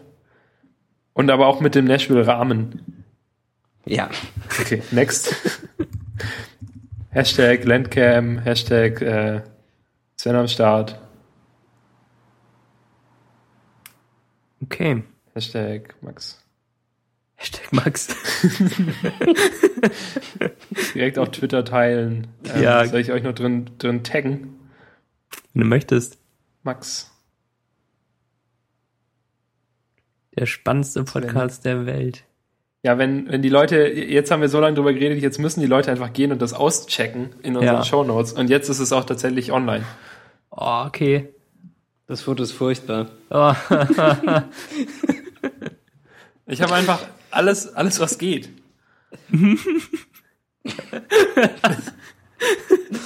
Oh je. Das, ist, Ah, ja. das, das, ich meine, das hat ähm, die Traumfänger oben oder diese, jetzt wo ich es in groß sehe, sind es vielleicht gar keine richtigen Traumfänger, aber Nashville, ne? Fische. Die, oben, oben links ist dieses komische Viereck, das man so reinsetzen kann. Es gibt, es gibt äh, ein ausgefülltes, ein leeres und eben dieses so von Hand gezeichnete. Da kann man so Schrift reinlegen und Linien. Also ich würde sagen, also von mir kriegst du auf jeden Fall die, ähm, das Zertifikat äh, ähm, Landcam bestanden. Landcam 1. Jede, jede Landcam 1 Funktion ausgecheckt. Ja. Das erinnert mich an äh, Need for Speed Underground 2, dieses ähm, äh, Videospiel. Das beste das einzige. Autospiel, was ich je durchgespielt habe. Und zwar ähm, konnte man da auch so Magazincover gewinnen, wenn das eigene Auto besonders cool aussah. Aber es gab keine Heuristik dafür, wann das Auto cool aussah, außer wenn man halt möglichst viel Kram dran hatte. Für alles, was man dran baute, gab es halt so Sterne Ja, dazu. ich meine, wie soll man das denn sonst auch so Ja, in, einem, in einem Spiel irgendwie quantifizieren? Man muss Ja. halt die Sticker zählen. Genau. Vinyls und Carbon-Motorhaube und Neons überall und so.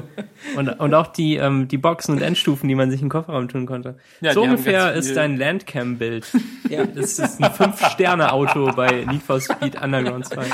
ja. Und du Ich machst glaube, die es ist das Motorhaube auf, relevanteste Foto, was Ja. jemals äh, ge- aufgenommen wurde. Motorhaube auf auf dem Magazincover. Und ja, Aber tatsächlich gab es bei Need for Speed Underground 2 auch ein, ein Name, der ja wirklich super von der Zunge rollt. Ähm, Ja. Nur ganz, also nur ganz wenige Teile, die immer cool sind. Ich habe dann einfach bei jedem neuen Auto quasi die gleichen Teile eingebaut wieder. das also es gab- ich nicht mehr. es gab Geschwindigkeit und so. Was? Wie bitte? Waren Autos schneller, wenn sie coole Teile hatten? Nee. Oh. Also man konnte auch tunen, aber ich glaube, du redest jetzt nur von äußerlich. Ich rede von Äußerlichkeiten. Sachen, ne? Ja. Und ähm, finde da, also es, es gab irgendwie eine wirklich gute Motorhaube, die halt nicht total beknackt aussah. Äh, das ist echt sehr, sehr lang her, Daniel. Mano. Ich habe eigentlich keine Erinnerung mehr daran. Dann, äh, wenn du das nächste Mal da bist, dann spielen wir das. Okay. Auf dem Gamecube. Was? Das geht auf dem Gamecube? Ja. So, ich hatte das für Windows. Hm. Naja, Gut. gut. Aber, aber also um zu der Frage zurückzukommen, warum es so viele Fotobearbeitungs-Apps gibt, ich weiß es echt Ah. nicht. Ist es eigentlich, Max, du als Entwickler, deine Einschätzung, ist es wirklich so leicht, eine, eine Fotobearbeitungs-App zu bauen? Max sagt ja. Ja, schon, oder? Ja. Weil, machen wir das mal. Mit so Nee. noch mehr Schritten. Ach nee. ja.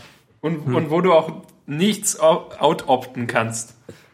Ich fände das echt lustig, wenn so App-Käufe ähm, vorausgewählt wären, im, äh, wenn man sich so durchklickt. Und wenn man, wenn man einfach äh, gedankenlos weiterdrückt, dann kommen die, äh, die poppen die Alerts auf und fragen dich, ob du es kaufen willst. Ähm, und du musst Also es du halt meinst, immer. standardmäßig ist nicht mal so ein Gratisfilter ausgewählt, sondern ein kostenpflichtiger. Ja, genau. In, in jedem Schritt ist was kostet. Neues. Ko Genau. Das, ähm, Das wäre cool. Ja. ja, ist, glaube ich, nicht Möcht- erlaubt. Aber Möchten Sie das Bild für 79 Cent in Instagram öffnen? ja. ja. das ist die Zukunft. Kannst du es programmieren, dass beide Buttons Ja sagen? Ja. Na gut. Ja, nee, aber ich habe, ich, ich sehe da auch keinen, also das ist doch auf jeden Fall ein Markt, der irgendwann gesättigt sein muss. Du kannst ja nicht immer neue und neue Apps raus. Ja, ja, aber jetzt gerade ist, ich würde schon sagen, dass jetzt gerade so ViscoCam in ist, in, in Anführungszeichen. Ja. Vor fünf Jahren sahen die Fotos alle völlig anders aus, die man so gepostet hat und die man damals cool fand. Und dann kam halt dieser ganze Instagram-Unsinn mit äh, Sepia und äh, man wollte, dass es alt aussieht und jetzt will man, dass es wie ein teurer Analogfilm aussieht eigentlich, oder? Ja, finde ich richtig. Wobei es schon irgendwie, als es auch schon vor Instagram gab, es auf jeden Fall Leute, die eben diesen Look gemacht haben. Auf jeden wo Fall, dann, natürlich. Wo dann die Frage herkommt, okay, gibt es wegen diesen Leuten die das Bedürfnis, dass das alle digital machen wollen? Oder kommt das eigentlich durch Instagram? Ich glaube sogar fast zweiteres. Und dann ist es einfach nur so, okay, das überschneidet sich halt minimal. Dass es eben jetzt so aussieht wie, wie, wie ein Analogfilm. Aber eigentlich kommt dieses Bestreben durch, durch Instagram, weil das ja im Prinzip nichts anderes macht. Du hast eben nur durch diese Apps wesentlich mehr Einstellungsmöglichkeiten, als halt eben nur aus einem von zehn verschiedenen Filtern zu wählen. Ja, ich glaube, dass aber bei, ähm, dass, dass es eben ungefähr so ist, dass es diesen, also es einen neuen Look gibt, den, von dem halt die meisten normalen Menschen nicht wissen, wie sie ihn rekre also, ähm, rekreieren, ja, können. Mhm. Ja. Ähm, also zum Beispiel bei Instagram gab es ja auch, bevor, bevor die App groß wurde, die konnte man ja mit, mit Photoshop irgendwie sein Foto so aussehen lassen. Oder halt, wenn man tatsächlich Polaroids gemacht hat. Und dann hat halt jemand diese App entwickelt, um das äh, zu erleichtern. Und dadurch ging dann so der große Trend los. Aber jetzt, wo halt jedes Foto, das aufgenommen wird, irgendwie Instagrammig aussieht, hatte dann wieder ViscoCam die Möglichkeit, da so ein bisschen in eine andere Richtung zu gehen mhm. und wiederum die Möglichkeit zu eröffnen, ähm, Bilder aussehen zu lassen, wie es davor nicht einfach ging.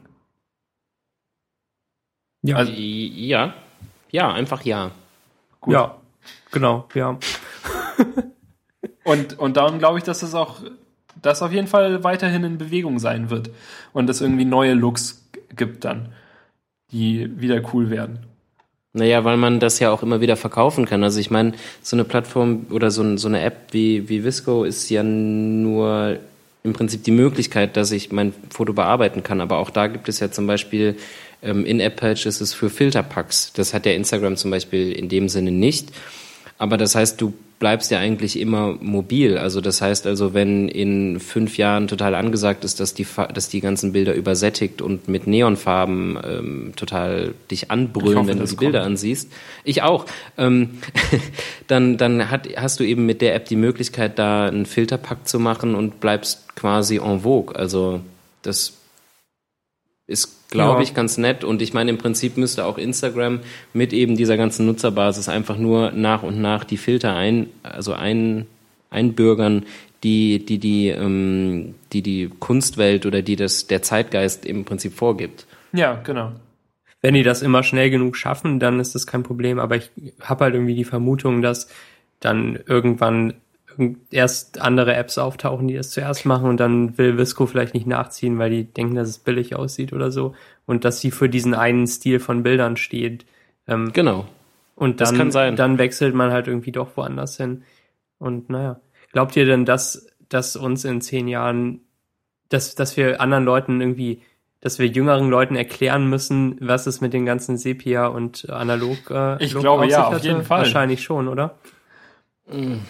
Ich kann es gar nicht sagen. Also ich meine, hast hast du, also gab es einen Moment, wo du irgendwie Bilder von deinen Eltern von früher gesehen hast, wo du die Farbigkeit in Frage gestellt hast? Ja, nee, aber da gab es ja die technische Limitation. Die hatten eigentlich gar keine Wahl, sowas zu machen. Also die haben, genau, aber die haben hat, Quatschbilder hat gemacht und dann die habe ich dann irgendwie so ein bisschen kritisiert. Also weiß ich nicht. Okay. Ja. Hm. Ähm, ich weiß gar nicht. Ich glaube, das spielt für so Leute gar keine Rolle mehr. Das ist halt eben, denke ich, dasselbe wie, wie umgekehrt irgendwelche jetzt vielleicht sieben, achtjährigen nicht niemals, die sich niemals vorstellen könnten, dass man halt eben mal ohne ohne ähm, Internet oder ohne Mobiltelefone gelebt hat. Ja, okay. Oder? Das kann gut sein. Ja. Also das, ich glaube, das reiht sich einfach nur dahin ein und ja, ist glaube ich so zu betrachten ungefähr. Okay. Bleibt spannend. In zehn Jahren werden wir zu dieser Folge zurückkehren. Machen wir ein Könnt ihr euch jetzt schon mal ein, ich wollte gerade sagen, Kalender-Event machen, dass wir das auch nicht vergessen. Mit, mit Sven über Zukunftsvorhersage sprechen. Ja, wissen wir auf jeden Fall noch, worum es ging, ne? Wenn wir das so machen. Meinst du, wir müssen in zehn Jahren Leuten erklären, warum wir diesen Podcast gemacht haben? Weiß hm. ich nicht. Ich hoffe, da gibt es uns noch und dann machen wir die 500. Folge oder so. Es bleibt auch da spannend an dieser Folge. Achso, ich dachte, du meinst, die 500. Folge ist immer noch genauso spannend. Äh, ja, ja. Dann ähm, machen wir wieder Live-Fotobearbeitung yeah. mit äh, Daniel. Und dann hole ich mein altes iPhone 5. Ja. Mir fällt leider keine großartige Überleitung ein. Also überhaupt keine. Max, ähm, studierst du eigentlich? Ja. Sven, Sven studierst du, du eigentlich? ähm, äh, ja, schon auch. Ich ähm, studiere an der Kunstakademie hier in Stuttgart. An der äh, ähm, staatlichen Akademie der Bildenden Künste. Ja, genau, Oder? an der. Äh, mittler, ja, richtig. Mittlerweile im äh, siebten Semester, was ähm, total viel klingt, was aber daher rührt, dass wir an de, den Studiengang Kommunikationsdesign, den ich äh, studieren darf, äh, noch im Diplomverfahren ähm, lernen oder wie sagt man, besuchen.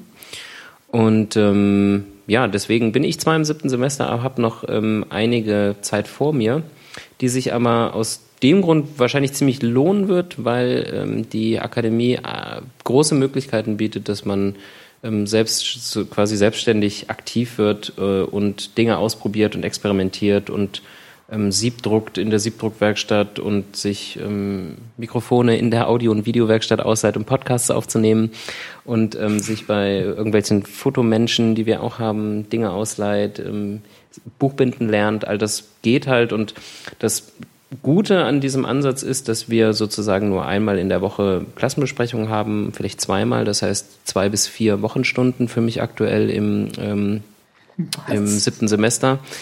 Und dass die restliche Zeit aber dafür genutzt werden kann, dass man eben eigene Projekte macht. Das heißt also zum Beispiel privat, also wenn du jetzt irgendwie gewerblich tätig bist oder natürlich für Uni-Projekte. Und im Sommer wird dann am Sommerfest eben immer ausgestellt. Und ähm, ich fand das am Anfang irgendwie alles schwierig, so im ersten und im zweiten Semester, weil ich äh, vorangegangene Ausbildung zum Mediengestalter gemacht habe, was ähm, natürlich total gut war fürs Studium, weil ich eben sehr viel schon konnte, weshalb ich mich aber auch sehr umstellen musste, weil ich eben irgendwie ein völlig anderes Arbeitstempo gewohnt war, weil ich auch wusste, dass Sachen schnell raus müssen weil ich wusste, dass ich auch für Sachen nicht viel Zeit habe zum Beispiel. Und wenn es dann heißt, ja, ihr macht jetzt ein Projekt und ihr habt da drei Monate für Zeit und es ist vollkommen egal, wie ihr das macht, Hauptsache ihr macht das und am Ende können wir beim Sommerfest was ausstellen, dann ist das auch erstmal was, was man verstehen muss.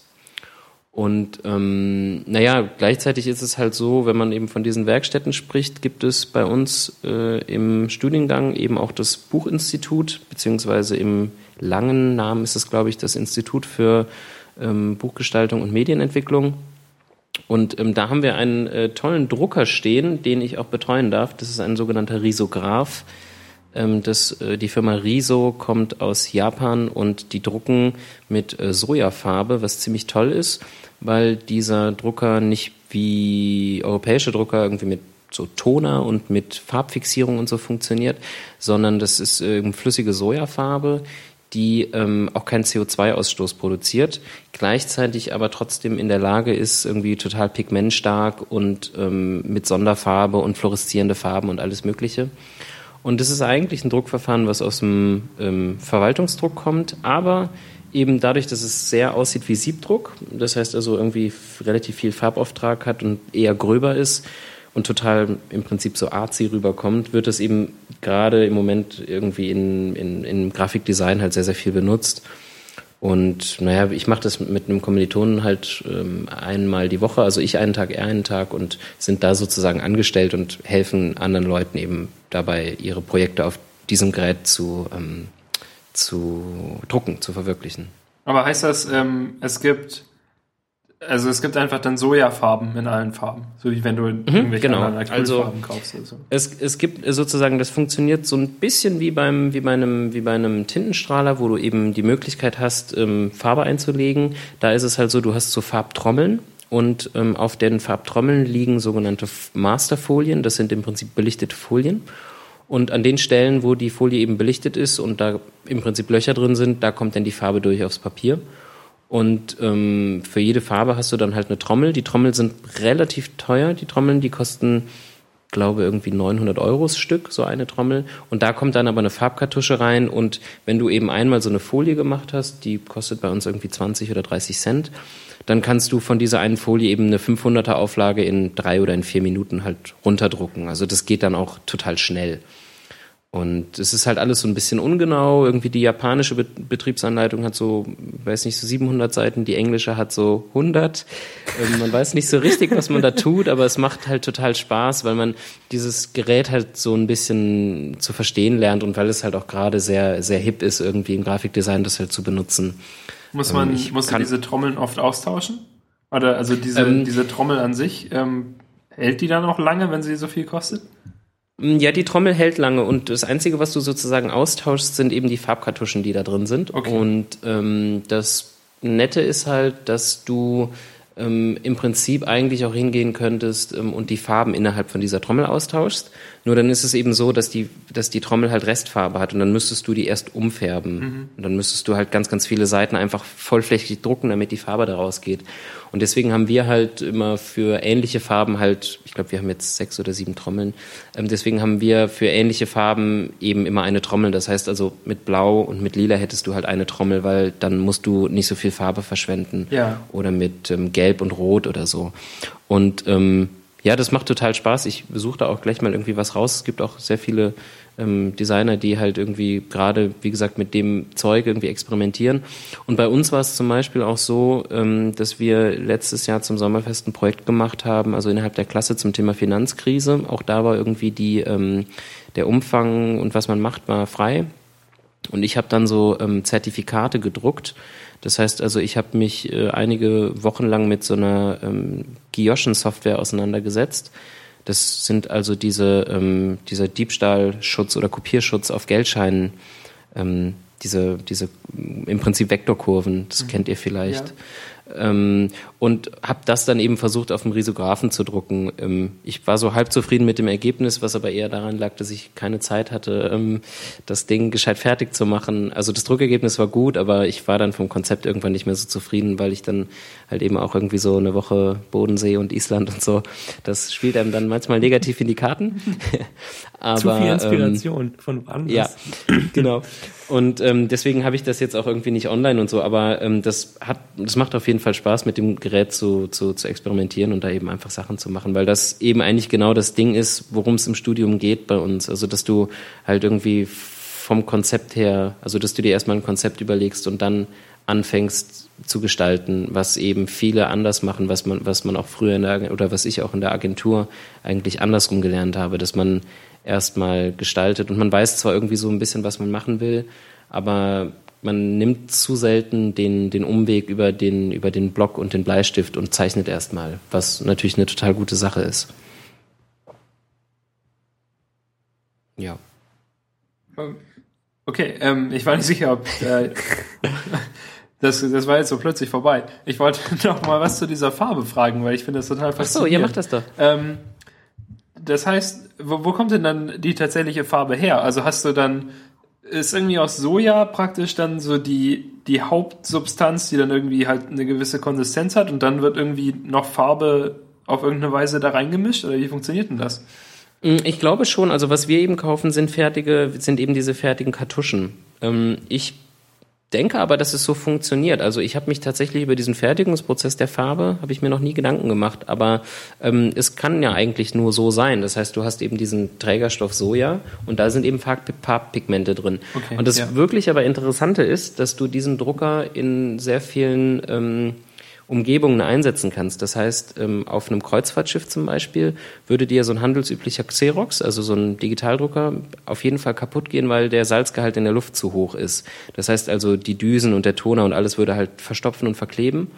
Und tatsächlich benutzt auch die Bundeswehr zum Beispiel in Afghanistan eben solche Drucker, weil ähm, du auch da irgendwie mit Staub in der Luft und so, da hast du überhaupt gar kein Problem, weil einfach das Druckverfahren eben nicht durch durch eben durch im Prinzip diesen Laserkopf oder durch den Toner halt eben passiert, sondern dadurch, dass es eben alles flüssig ist und alles luftdicht und ähm, das funktioniert ziemlich gut und deswegen wird es eben auch in solchen Fällen irgendwie eingesetzt.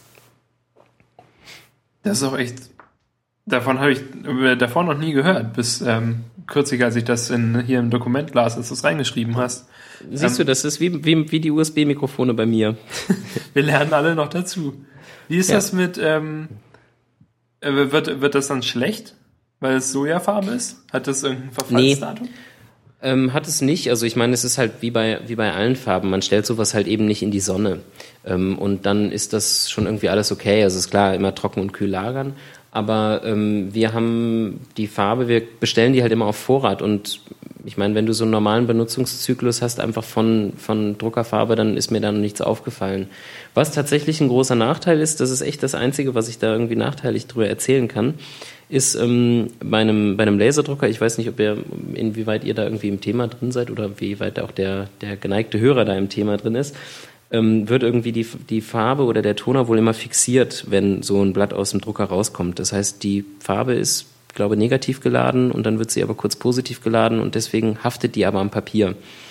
Und ähm, Jetzt ist es aber so, dass eben dieser Schritt bei dem Risographen nicht passiert, was eben bedeutet, wenn du an irgendeiner Stelle ganz viel Farbauftrag hast, kannst du auch nach Wochen noch diese Farbe weg, wegrubbeln sozusagen. Mhm. Oder wenn du da ganz viel Farbe hast und da deinen Daumen drauf hast, beim, was jetzt ein Heftchen ist oder so, dann ähm, geht, kann es halt sein, dass du Rückstände von der Farbe danach am Finger hast, was natürlich irgendwie bei einem Buch wieder nochmal was anderes ist, weil du dann natürlich einen Satzspiegel hast, wo jetzt Buchstaben nicht ganz bis zum Rand laufen oder eher selten bis zum Rand laufen, aber bei einem Flyer zum Beispiel wäre das dann eher eine blöde Geschichte, wenn, wenn du dann halt eben da sowas einsetzt, obwohl es für sowas natürlich aber genau richtig ist, weil du halt eben Flyer total auf Auflage produzierst und, und, und eigentlich gerade da die Sache hast, dass du eben schnell mal was rausdruckst.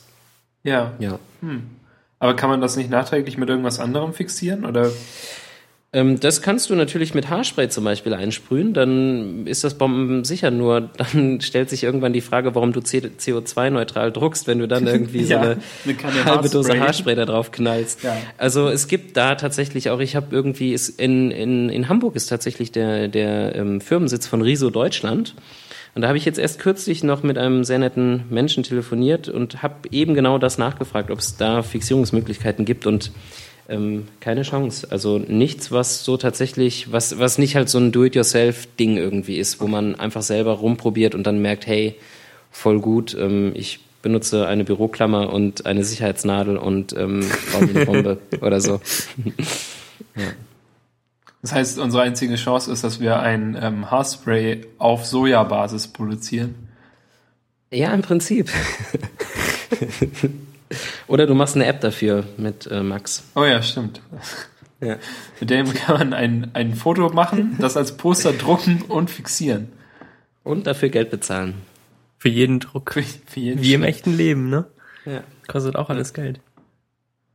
Nein, das macht auf jeden Fall Spaß, weil man halt natürlich so, ein, so eine gewisse betreuende Funktion hat, die halt auch natürlich manchmal nervt, weil man halt auch irgendwie eben ganz gerne mal Stress hat durch irgendwelche ähm, Jobs, die man halt nebenbei noch macht, was übrigens eine ganz fantastische Überleitung zum nächsten Thema ist.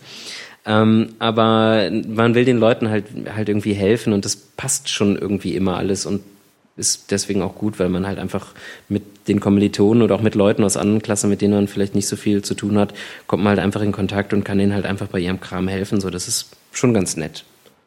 Ja, ich finde es super, ja. dass du ähm, so völlig frei studierst von allem und wir gehen quasi noch zur Schule und äh, beschweren so. uns jede Woche darüber. ich finde es auf der anderen Seite total gut, Nee, ich finde es auf der anderen Seite total gut, dass ihr eben diese Pläne habt. Also das muss man auch echt lernen und ich weiß auch gar nicht, ob ich das so super gut kann. Ähm, aber du musst halt einfach verstehen, dass auch wenn es, also Regelstudienzeit sind, glaube ich, zehn Semester bei uns oder elf, ich weiß es gar nicht. Die schafft aber auch niemand. Weil durch hm, okay. diese ganze Freiheit ist es nicht unbedingt so, dass du total viel machst, sondern da sind auch total viele Leute dabei und ich gehöre sicherlich auch manchmal dazu, die halt einfach anfangen so zu slacken, weil sie halt einfach wissen, hey, okay, ich nehme jetzt halt mal frei und ich schreibe im ersten Semester drei Klausuren und dann halt nie wieder. Das gibt's halt nicht. Und das hat, glaube ich, Vor- und Nachteile und die muss man aber für sich selbst erkennen. Also wir haben dann auch irgendwie in den Semesterferien einen Werkstattmonat, wo die Werkstätten offen sind und wo eben Kurse angeboten werden. Und du musst dann von selber wissen, okay, ich mache jetzt im Werkstattmonat eben einen Kurs zum Hardcover äh, produzieren, damit ich halt eben Bücher ab sofort selber binden kann. Aber du musst dich halt aufraffen, musst halt hingehen und sagen, hallo, ich würde das gerne machen. Und dann wird halt auch ein Kurs gemacht, wenn sich eben genug Leute dafür finden. Aber ja, du musst halt echt dann, wie man sagt, den Arsch hochkriegen, weil wenn du es nicht machst, dann du kannst da auch irgendwie ganz gut einfach, sobald du in der Fachklasse bist, das ist eben ab dem fünften Semester, wenn das Vordiplom rum ist, einfach dann nichts mehr machen, meldest in, irgendwann dein Diplom an und machst dann dein Diplom. Nur dann wirst du halt spätestens, wenn du dann dein Diplom machst, auf die Nase fallen, weil du gar nicht weißt, wie man so ein Projekt eben bearbeitet. Ja, okay. Ja. Es klingt halt immer so, als würden die Menschen da mit euch auf jeden Fall wie mit Erwachsenen umgehen. Während ich selbst hier an der Uni das Gefühl habe, oft, dass äh, dass man sehr an die Hand genommen wird, beim, in manchen Modulen zumindest. Und das, das ähm, ja. das ist den, also die, das, die, die Professoren, die wollen einem ja sowieso nie was Böses, aber ähm, es ist ihnen bei uns eigentlich auch nicht egal, ähm, ob jetzt irgendwelche Leute, die, die nie hingehen, ob die, ob die dann durchfallen oder nicht. Die, mhm. die geben einem irgendwie doch immer noch einen Anschub dann und, und wollen einem irgendwie was schenken. Und äh, naja, ich, ich weiß es nicht. Ich, ich glaube, deins bereitet halt großartig auf alles, was danach kommt vor, wenn dir auch keiner mehr sagt, was genau du machen musst. Hm. Ja, vor allem, also es ist jetzt irgendwie auch so, dass wir in der Klasse halt relativ viele angewandte, also in der Klasse, in der ich bin, relativ viele angewandte Projekte machen, was ich auch gut finde. Es gibt natürlich in, also ich bin da, wir sind in der Klasse eher Konzept und ähm, konzeptbezogen, eher Corporate Identities und Bücher und diese Geschichten. Ähm, es gibt natürlich auch Klassen, wo es dann eben um Illustration geht, ähm, da, wo man mhm. eben eher, eher oft, zwar schon auch irgendwie natürlich konzeptbasiert oder, oder von der Idee raus arbeitet, aber die natürlich sehr, sehr viel freier sind. Und dadurch, dass wir aber eben immer wieder Projekte haben, die ähm, dann auch verwirklicht werden, wie eben zum Beispiel dieses Buch, was ich da im Sommer äh, gemacht habe, ähm, da ist es dann schon irgendwie ganz schnell so, dass man einfach lernt, mit Kunden umzugehen. Aber ich glaube, dass was tatsächlich das Beste ist, ist, das ist aber an der ganzen Akademie so, dass du einfach, dass die Hierarchie zwischen den Studenten und entweder dem Werkstattleiter oder deinem Professor eine relativ geringe ist. Also wir sind auch eigentlich mit allen Professoren aus der Fachgruppe, ich glaube bis auf mit einem, der möchte das nicht, sind wir aber mit allen per Du. Und auch wenn du bei den Leuten nicht studierst, du bist trotzdem per Du und die stellen sich trotzdem, wenn irgendwie drei Studenten aus der eigenen Klasse und fünf andere dabei stehen, die stellen sich trotzdem, die stellen sich halt dahin und reden einfach mit denen. Und es ist so so ein Austausch, okay, was gibt's Neues, was, was was geht und so. Und das macht mir eigentlich am meisten Spaß. Was natürlich was man aber auch wieder verstehen muss. Also ich fand das natürlich in der Berufsschule oder so, die ich halt in meiner Ausbildung leider Gottes besuchen musste. Also da haben wir viel gelernt, aber da ist es eben auch dieses Klassending. Also klar, du wirst irgendwie Mediengestalter und willst auch irgendwie Designer sein und so weiter, aber du gehst halt zur Schule und du schreibst halt Arbeiten und ähm, aber das war zu der Zeit auch okay, weil das eben damals noch mehr Lernen war und noch mehr verstehen, wie alles geht und jetzt ist es eben mehr, okay, ausprobieren, was kann ich mit dem Gelernten eigentlich wirklich alles machen und wo komme ich an meine Grenzen und auch wie kann ich sie übertreten vielleicht. Ja. Ja, gut. Dann, äh, dann lass uns noch über Gewerbe sprechen.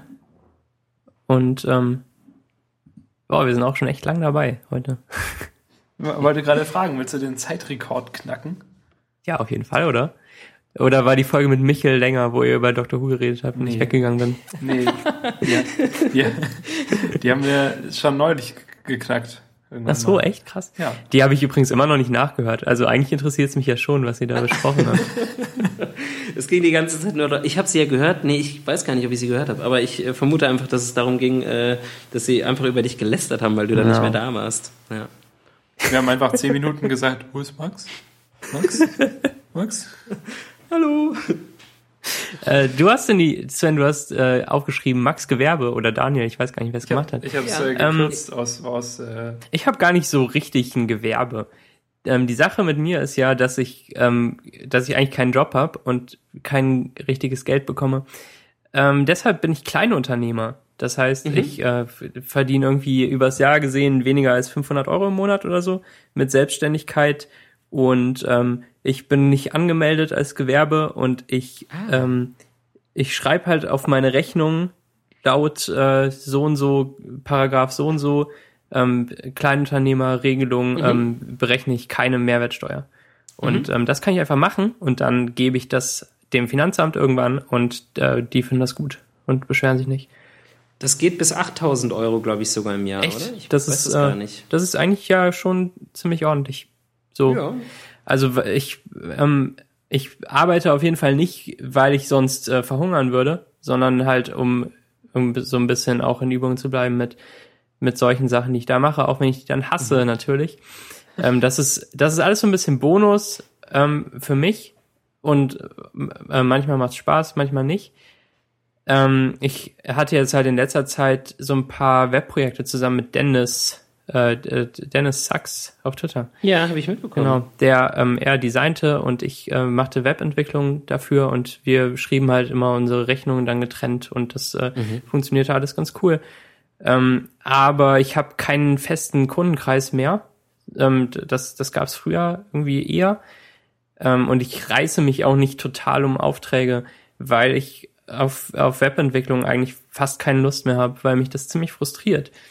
Ähm, das heißt, ähm, wenn ich jetzt Freizeit habe, dann baue ich irgendwie andere Sachen für mich und versuche was zu lernen.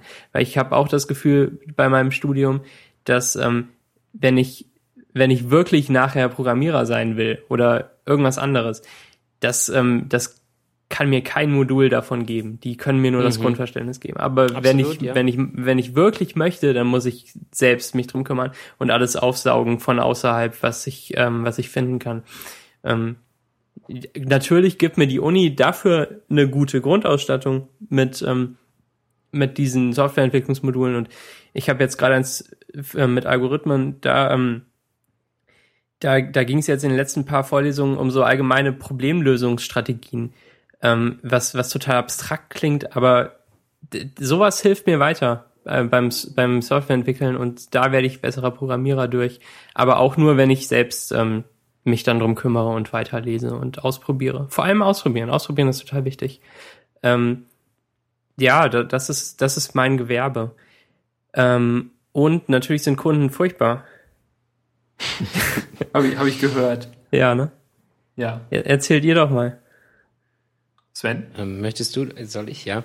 Ähm, ja, es ist irgendwie, witzigerweise ist es immer, ich glaube, da gibt es sicherlich auch irgendwie so eine, so eine Lifehack-Infografik, ähm, die besagt, dass wenn man irgendwie in der Uni oder irgendwo total viel zu tun hat oder dass wenn ein Kunde sich meldet, dass sich dann gleich alle melden. Das ist das äh, Tillax Law. Ja, vielleicht, vielleicht, vielleicht, ich- vielleicht mache ich einfach diese, diese doofe Info, Info diese Ja. Infografik. Ähm, es ist irgendwie tatsächlich so. Also du hast mal dann dieses, diese eine Uni-Präsentation, diese Zwischenpräsentation, wo du halt was zeigen möchtest, und dann ist es irgendwie Freitagnachmittag und du weißt, Dienstags ist die Präsentation. Ja, ich mache Samstag, Sonntag ein bisschen was. Montag muss ich noch mal Gas geben. Aber spätestens morgens, montags morgens um neun meldet sich dann irgendein Kunde, der dir aber ja, eigentlich müsste das schon gestern fertig sein. Natürlich ähm, dann nochmal zehn Stunden Arbeit aufbrummt und du machst sie, weil du weißt, klar, du kriegst Geld dafür und das ist auch alles schön. Aber dann muss man die, die Uni-Sache dann so hinslacken und ähm, ganz schnell fertig machen, weil man auch viel zu viel Zeit für das Kundenprojekt ähm, ähm, gebraucht hat, wo man dem Kunden natürlich dann auch nicht sagen möchte, ich habe keine Zeit, weil dann kommt er nie wieder. Und ähm, das ist ein schlimmes Luxusproblem, glaube ich. Ja, aber ähm, also das kenne ich auch quasi so. Also ich studiere jetzt erst wieder ganz neu. Aber ähm, also ich habe auch das Gefühl, dass wenn so Aufträge reinkommen, kommen sie halt oft in der Gruppe auch, auch irgendwie. Also jetzt momentan. Meinst du, die sprechen sich ab? ja, bestimmt. Der, gibt's, die haben so ein Forum, Ku- Kunden.com. Ja, genau. Daniel, Daniel.kunden.com. jo, ich dachte, ich schreibe Daniel mal wieder einen Auftrag. Oh, das ist eine gute Idee. Das trifft sich gut. Ja. Ja, also momentan ist es bei mir auch so, dass es sich so ein bisschen häuft. Es ist nicht so richtig schlimm, aber ich meine, jetzt geht's auch auf die Klausuren zu. Also denke ich, das, das wird auf jeden Fall noch ansteigen, dass ich jetzt halt so auch von verschiedenen äh, Leuten, also ich habe jetzt ein paar Leuten erzählt eben, dass ich dieses Gewerbe angemeldet habe vor zwei Wochen und dann haben eben auch so Leute gesagt, ha, Moment, ich äh, kenne da noch jemanden, der braucht noch irgendwas.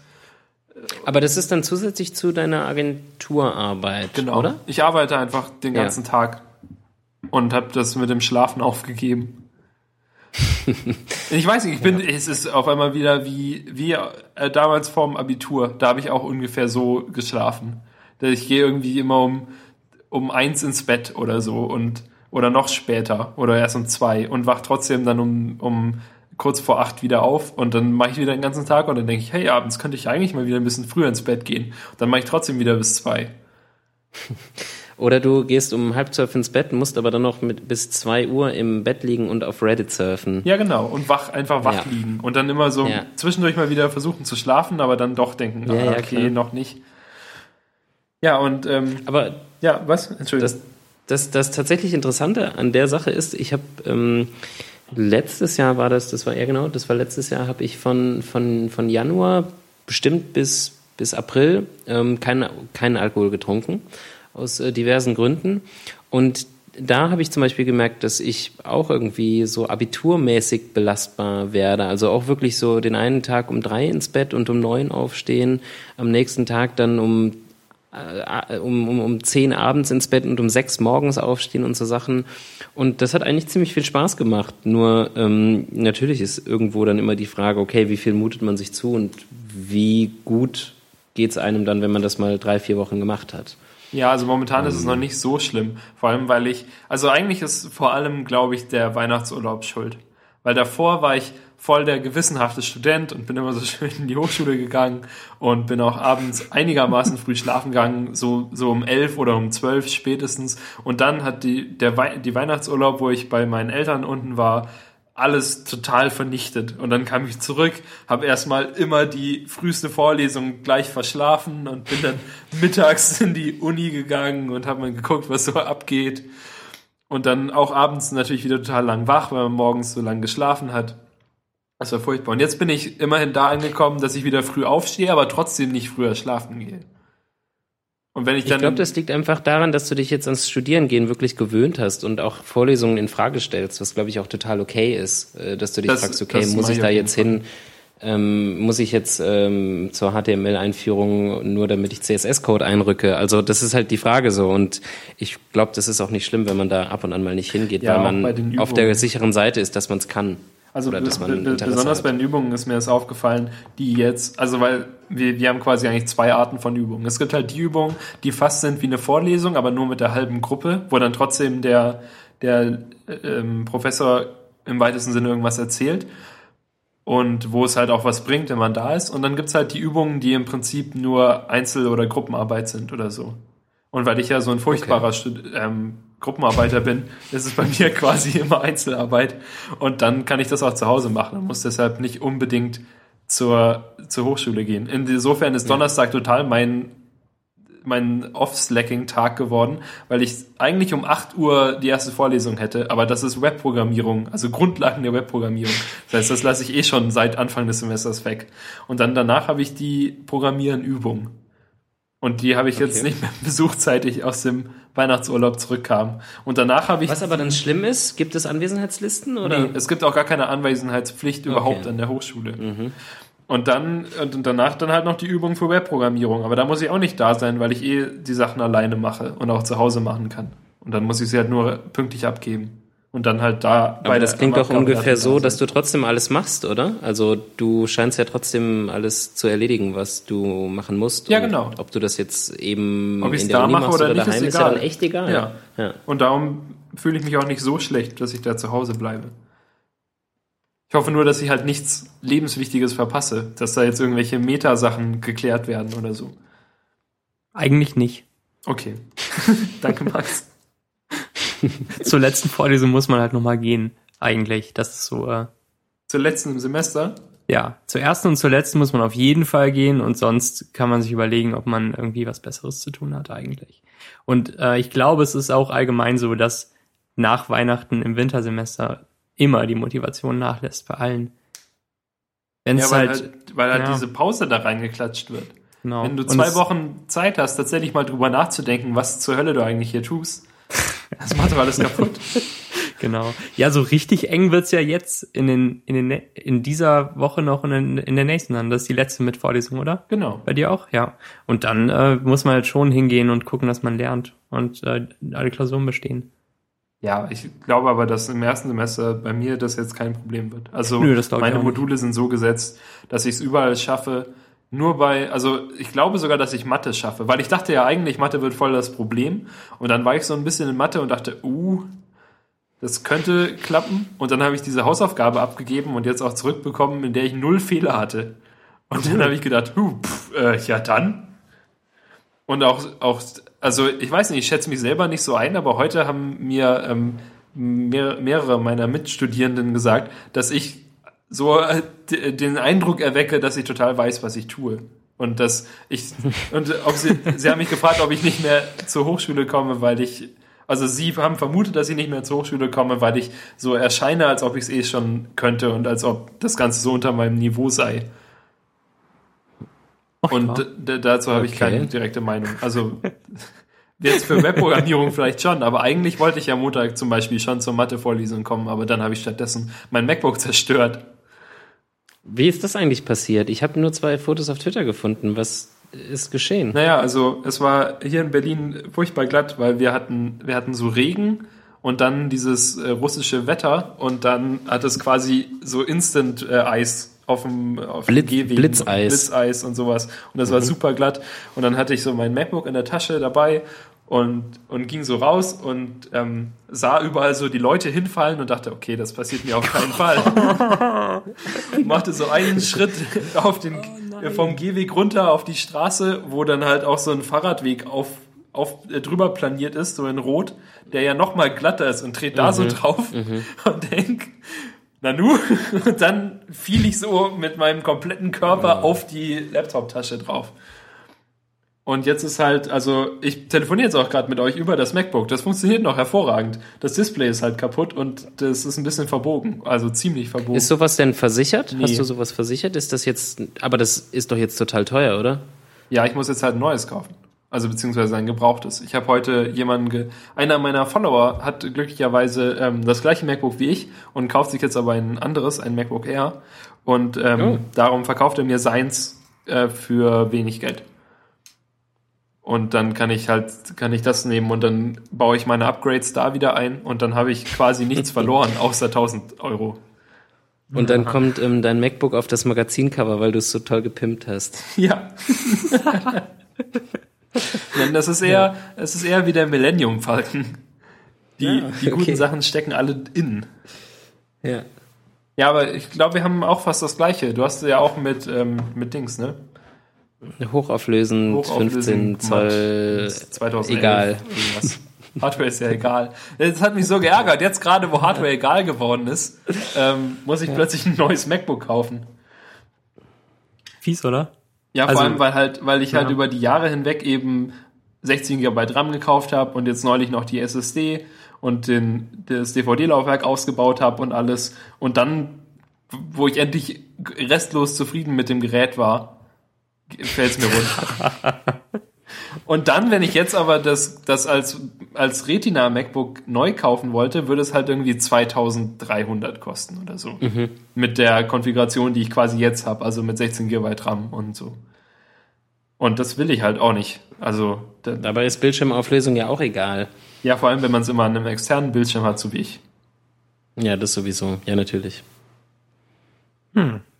Also von dem her, ich kaufe jetzt auch das, das kann ich mir auch ähm, halbwegs leisten. Zumindest besser als eins, das doppelt so teuer ist. Was bekommt man noch für, für, für den Rest von, äh, von einem alten, kaputten? Das weiß ich nicht, aber vielleicht kann ich es ja mal auf Ebay einstellen. Vielleicht will es ja irgendeiner Für Bastler meiner, und Sammler. meiner Hörer haben. Na, äh, unsere Hörer. Du baust den Originalrahmen wieder ein und die Ja, 4, Festplatte. 4 Gigabyte, Ja. 500 Gi- Gigabyte Festplatte Und äh, DVD-Laufwerk. und DVD-Laufwerk. Oh, muss ich das auch wieder einbauen? Das funktioniert doch bestimmt gar nicht mehr. Vielleicht benutze ich es als externes DVD-Laufwerk. Das MacBook einfach komplett anschließen. Als Render-Farm. Vielleicht benutze ich es, vielleicht klebe ich es einfach hinten an meinen Fernseher. Als DVD-Player? Ja. Naja, oder Daniel, aber du bist du machst es so, dekadent? Nö. Ja, du könntest es ja so machen, dass was Max schon versäumt hat mit seinem iPad äh, Mini, dass du vielleicht dein MacBook als ausklappbares Schneidebrettchen Das ist sehr benutzt. gut. Und auch, auch Ich als warte Türstopper drauf. Ja, und, und unter drauf. Wohnzimmertisch, der Das da ist so wackelt. gut. Das wird eine gute Fotoserie auf jeden Fall, Als oder? Fußmatte Ja. oder Wohnung einfach auf den Boden legen. ja, oder so halt einfach dreckige Schuhe draufstellen. Kann man ja, machen. Mal gucken, wie lange das noch, noch da, da ist. Ja. Das Display funktioniert sogar noch. Also falls das jemand kaufen möchte, das hat halt so einen Wasserschaden jetzt. Oh, Moment, das funktioniert doch nicht mehr so gut. Sehe ich gerade, wo ich es aufklappe. Es flackert. Na, Aber nur so, wenn man, nur manchmal. Jetzt hat es aufgehört. Jetzt hat es nur noch einen Wasserschaden. Ich klapp's mal wieder zu. oh Mann. Tja, also ist halt echt schade und ärgert mich auch total, weil ähm, jetzt, jetzt kommt halt Februar, März, wo ich schön Vollzeit arbeiten kann in der Agentur und schön viel Geld verdienen kann und dann muss ich es halt gleich wieder ausgeben, weil ich blöd bin. Naja. Aber weil ich dann eh diese Woche schon so unglaublich viel Glück hatte, habe ich dann ähm, Montag, also Montag ging ich raus, machte mein MacBook kaputt, kam zurück nach Hause, ging ohne MacBook in die Agentur, kam mit dem Agentur-MacBook zurück, was ja nur 13 Zoll ähm, von Anfang 2011 mit der kleinsten Konfiguration ist. Ähm, und kam zurück und ähm, dachte, vielleicht brauche ich es ja, aber dann äh, stellte sich heraus, dass ich mein MacBook noch problemlos anschalten und benutzen ließ.